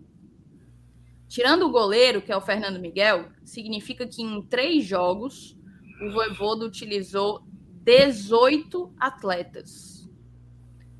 Testou bastante. Dava para ter testado mais ou vocês acham que ele está fazendo assim de uma maneira interessante? Está fazendo esse rodízio de uma maneira que não prejudique o andamento, né? Tipo, como é que eu posso dizer? Ah, que não pre prejudique, que permita que o time continue redondinho. É, é isso que eu estou querendo falar. Como é que vocês avaliam? Rapaz, eu, eu acho que, que 18 nem é um número tão alto ainda assim, não, para três jogos, viu? De, de começo de temporada. Tem, tem situações que a gente vê, às vezes, é, é, é de, de primeiro e segundo jogo, com dois times, com 11 jogadores diferentes, né? Uhum. Eu acho que eu acho que ele está ele tá procurando um padrão, viu? Ele está procurando já de início um time titular. Pelo e outra, é outra coisa, Lenilson, tem cinco substituições, né? Então entra aí. É, 15. também tem isso. Então, assim, 18. Eu, eu, por exemplo, queria já ter visto o Wagner, o Wagner Leonardo, né? O Palha jogar. Eu acho que pode ser um jogador interessantíssimo, que pode nos ajudar bastante. Ele não colocou, né? Não sei se nos próximos jogos aí, né, para deixar um pouco o Tite aí de folga, né? Ele, ele utiliza. Não é um bom número de jogadores, não é um número alto, né? Apesar de ter sido. Só corrigindo, 19, né? Não é 18, não. Não, não é 19, foram 18. O goleiro. Eu tirei o goleiro. Ah, tá, sem contar com o goleiro, tá. Beleza. Eu falei assim, ah, todos acima, todos nas quatro categorias jogaram. Com exceção do goleiro, o, ah, beleza. O Voivoda testou 18. Aqui jogam 15, né? Se o treinador fizer as cinco substituições, como fez no clássico, não é um número alto, não.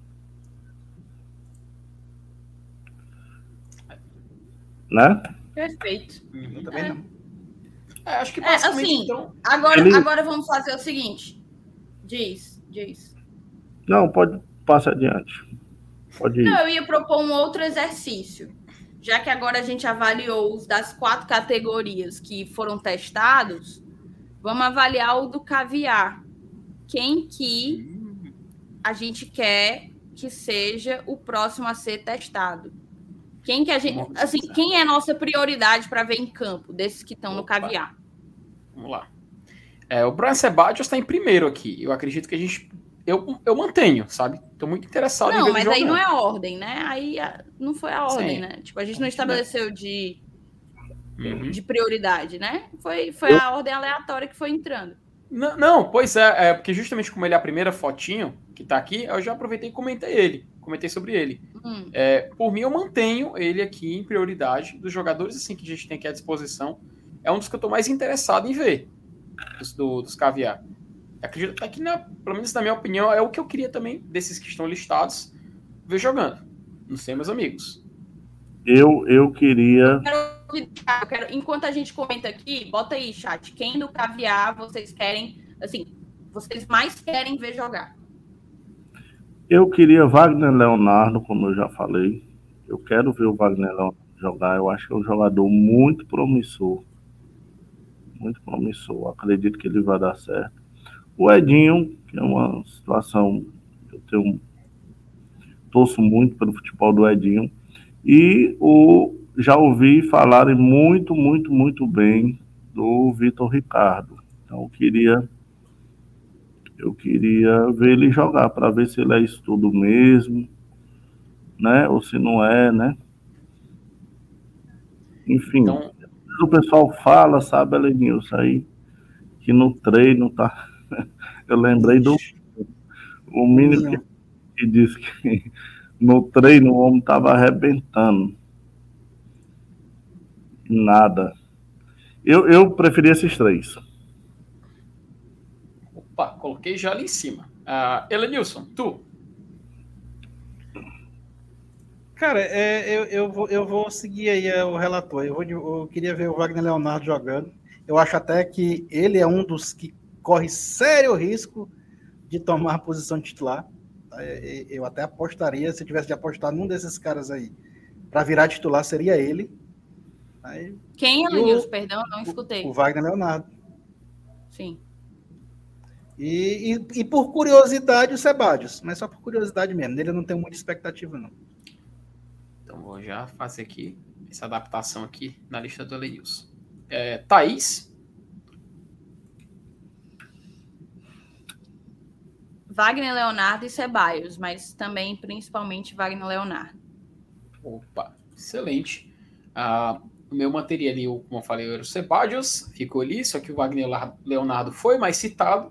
Então, de acordo com a bancada, na opinião da bancada, seria a ordem Wagner Leonardo, Brian Ceballos, Edinho, Vitor Ricardo, daí vem os jogadores. Não, não, não, não, não. Então, se a gente está fazendo ordem, então o Max vai lá para frente. O Max Opa. e o Abraão. Então, colocar aqui o Max e o Abraão. E o Abraão. Aqui, né? É, o, que, o que foi definido aqui, porque a gente começou citando um top 3, né? Aí nesse top 3 que foi citado, esses aqui foram os, os é mais comentados. definitivamente eu não tenho nenhuma curiosidade de ver o Edinho, não. É porque foi um dos citados, né? Do, do, do top 3 que a, que a galera perguntou. Mas o chat tá, tá convidado a também opinar. Que ele vai, vai alterar aqui as posições eu continuo tendo esperança. O Edinho é mais uma questão, porque eu tenho um carinho pelo Edinho mesmo, mas eu, eu compreendo quem não, quem não tem tanta curiosidade assim, mas eu acredito que ele vai voltar. E, obviamente, se for para outro clube, que ele seja feliz e se dê bem. Torço uhum. muito pelo. O fator afetivo. É, o fator afetivo aí. O homem é lá do Maturité, minha filha é de lá. Cara, deixa eu dar algumas, alguns recados. Hoje a audiência foi ligeiramente mais baixa, então a gente ainda não bateu os mil likes que a gente está querendo bater todo dia agora. Vocês estão acostumando a gente mal. Teve live aí esses dias que a gente bateu dois mil likes ao vivo.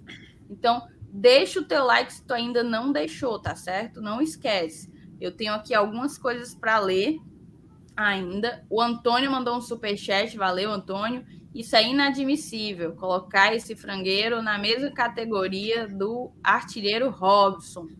Não, cara, não é, é porque, assim, o, o Miguel não é de todo mal, não é essa coisa, e o Robson também não. Ô, ô Antônio, acalme seu coração, Antônio, você vai morrer cedo. É, não. Pelo amor de Deus. A, a Marília, ó, a Marília colocou aqui, foi relativo ao superchat anterior dela, Caviar quem não jogou e o Frango Miguel só decepcionou. vamos, vamos ver, vamos ver. Ele vai dar a volta por cima, Marília, se Deus quiser. Nós precisamos disso. O Leonardo Melo colocou que está muito preocupado com o volante e com o meia. Uma coisa que muita gente esqueceu foi que falta um reserva à altura para o Pikachu. Leonardo, eu acho que muita gente não esqueceu, não. Inclusive, já comentaram aí ao, ao longo da live, não lembro quem foi, falando justamente da necessidade do volante e do, e do reserva do Pikachu.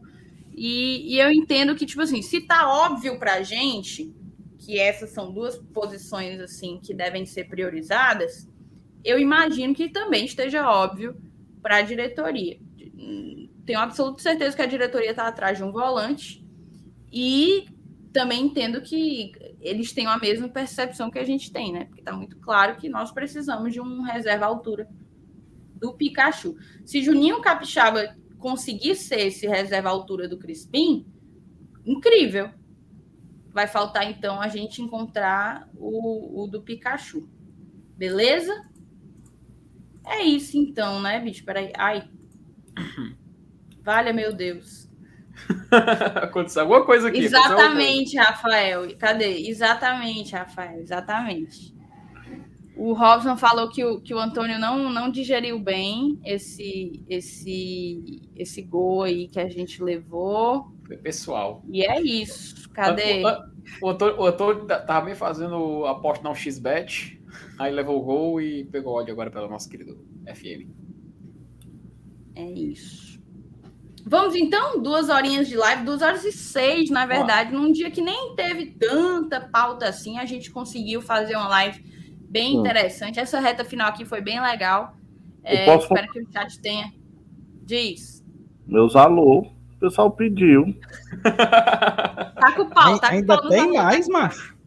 Torcedor José Marcelo Pitt, Leonardo Corneta. E pro meu amigo Carlinhos, gerente. Não, peraí, não, peraí, peraí, peraí. Você tá falando muito rápido. Repita aí devagar pra gente ir absorvendo os nomes. É. Torcedor José Pleito.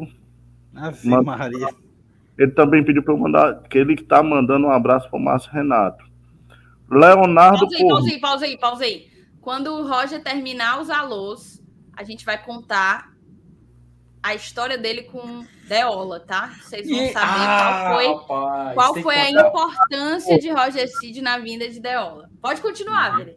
Marcelo Pitt, que é ouvinte nosso aqui, e para o meu amigo Carlin que é o gerente administrativo do Fortaleza, que inclusive eu ia visitar a mansão dele hoje à noite, não fui por conta da live.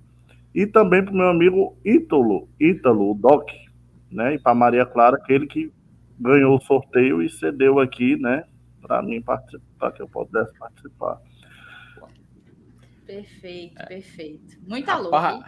Tu tem algo para dar, Felipe? Thaís, o, o, o, que eu vou trazer aqui, na verdade, é uma mensagem do chat que começou. Opa, começou. Conta a história do Deola. Eu acho que o povo, o povo quer saber, Roger Cid. A história do entender. Em 2015, hum. a gente precisava de um goleiro. Né? Hoje é muito fácil jogar pedra. É muito fácil. Mas o Deola tinha feito uma boa temporada no Vitória. Em 2013 Uhum. Fábio, Fábio, Marginal. Um abraço, Fábio. É, o, o Deola aí teve problemas de contusão e tal, e eu conheci uma pessoa que, que tinha relação lá com o Deola, né? E disse, rapaz, o Deola era interessante por Fortaleza. Obviamente eu não estou dizendo que fui eu que contratei, né? Ah, essa história que fui eu que, que contratei o Deola. Mas na época o Marcelo Paes era diretor de futebol e o evangelista Torquato era era diretor de planejamento, né? Então, eu viajei com o evangelista, nós viajamos, né, uma turma e tal, para Pipa, e eu fui de Fortaleza a Pipa perturbando ele para ele contratar o Deola, né? Eu disse, vamos contratar o Deola, vamos contratar o Deola. E o Renan Maranguape, eu acho enchendo o saco para contratar o Everton, né? Também a gente ligando e tal. E a gente, eu falando Deola, Deola, Deola, onde eu vi o evangelista Deola.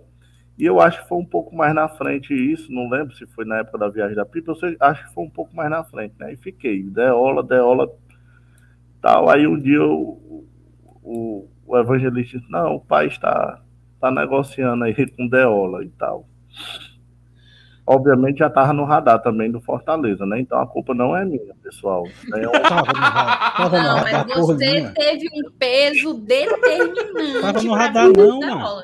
O mundo disse que foi, mas não foi.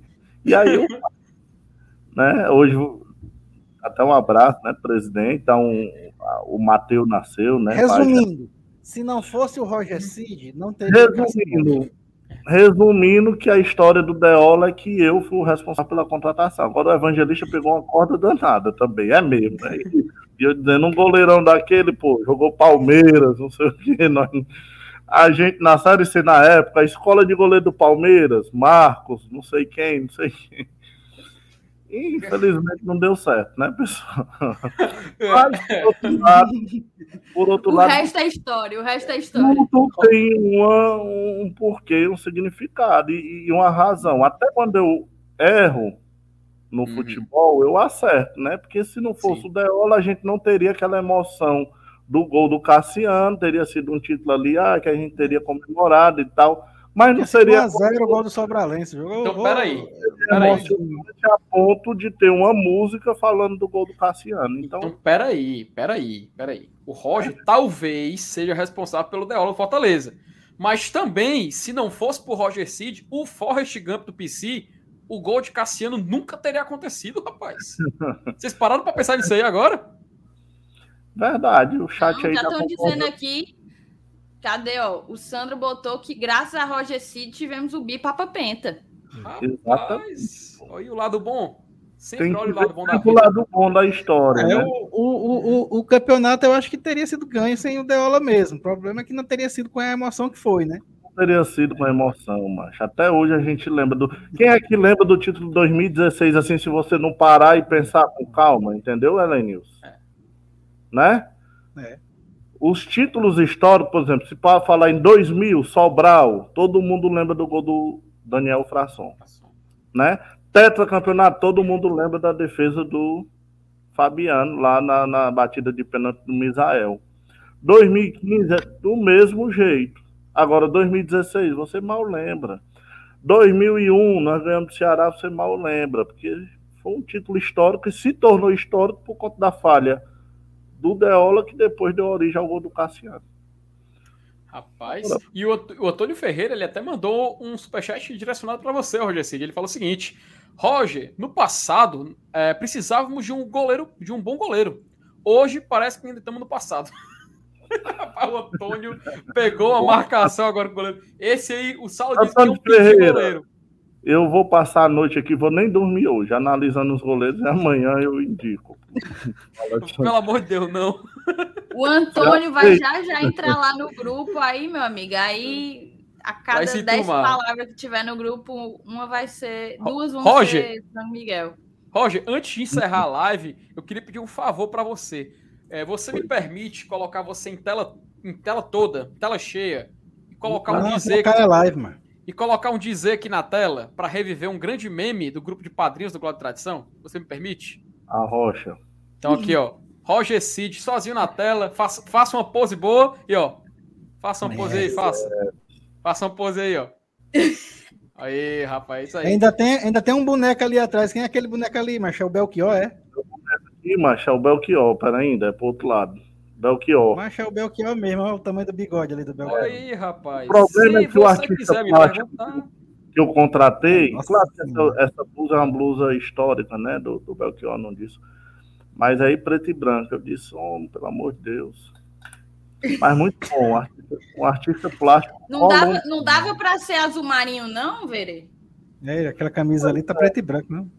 Quando ele me entre... eu não prestei atenção assim, ele eu A emoção foi tão grande. E eu não detalhei como é que eu queria o homem, ele disse que ia fazer uma coisa especial e tal. Eu- é muito, muito, trabalho muito, muito bom desse rapaz, é excelente. excelente. O, o, o Verê, aqui a gente tem um ponto polêmico, tá? Trazido pelo querido Jubai original. Ele botou aqui para você assim: o cara indicou Deola e disse que o Boeck é horrível. Aí entende de goleiro. Não, mas o Deola aí, também. Dubai. Não, não, não dá nem para comparar, né? O Boeck é muito mais goleiro que o Deola. Mas o Deola é horrível também. Eu. eu... Mas, pessoal, nós, vamos ter- nós temos que pegar a conjuntura histórica do negócio. Em 2015, o, Boeck, o, o Deola vinha de uma boa temporada no Vitória. Aí teve uma Vitória. contratação É, isso é O verdade. Vitória gosta dele, né? muito bem, cara. 2013, 13, início é. de 2014, no Vitória. É muito fácil chutar cachorro morto agora. Falar depois que Inês é morta. É, o Vitória que foi quinto colocado na Série A daquele ano. Exatamente. Olha aí. É muito fácil. Rapaz. Uhum. É, Roger, aquela, mundo... coisa, aquela coisa, se você errou, foi tentando acertar, né? Exatamente. Futebol não é matemática. A gente tem que analisar os números e tal e tal, mas também uhum. tem que ter, né, Elenilson, a expertise. E às vezes o cara com bons números não faz um bom trabalho em outro clube, né? É. Uhum. E, é aí, e por aí. Até 2013, o Deola fez um, um bom. Um, uma, uma, boa temporada com vitória. Então eu achei que ali nós estávamos, estávamos em 2015. Então não era algo irreal de pensar. E também falam de mim, mas quando o Deola foi apresentado, todo mundo lá com a camisa do Deola, comprando, Tinha mesmo. Balançana, e não sei o que, goleirão, e era paredão, não era paredão o nome da. É, todo mundo é, emocionado nas redes sociais. Vamos pegar o Twitter de vocês, ver se vocês não se emocionaram. Ih, rapaz. É, não tá sei não, viu? É, tem que... Vamos então, né? Vamos então, Boa. 2 horas e 15 já, nem Valeu. jantei ainda. Obrigada a todo mundo que colou, que está aqui até agora, com a gente conversando a ruma de água suja aqui. Obrigada, Verê, por ter topado, tá certo? Sempre, Tranquilo. Vai ser sempre um prazer receber você. Você é top. Vocês vão avisar o Márcio Renato amanhã, né? Que ele ficou. Agora, assim, amanhã a gente vai almoçar onde, hein, Roger Cid? Ah, é, Outback. Outback. então tá, então tá bom. A gente vê, a gente vê. Obrigadão a todo mundo. Deixa o teu like, se inscreve. Ainda tá aqui no primeiro link e no, no chat fixado o link da OneFootball. Saindo aqui da live, baixa lá. Baixando pelo nosso link, a galera vai, vai saber que vocês foram pelo Glória e Tradição. Não paga nada para você e ajuda demais a gente. Você ainda fica 100% atualizado, tá certo? Um grande beijo e até amanhã, tá?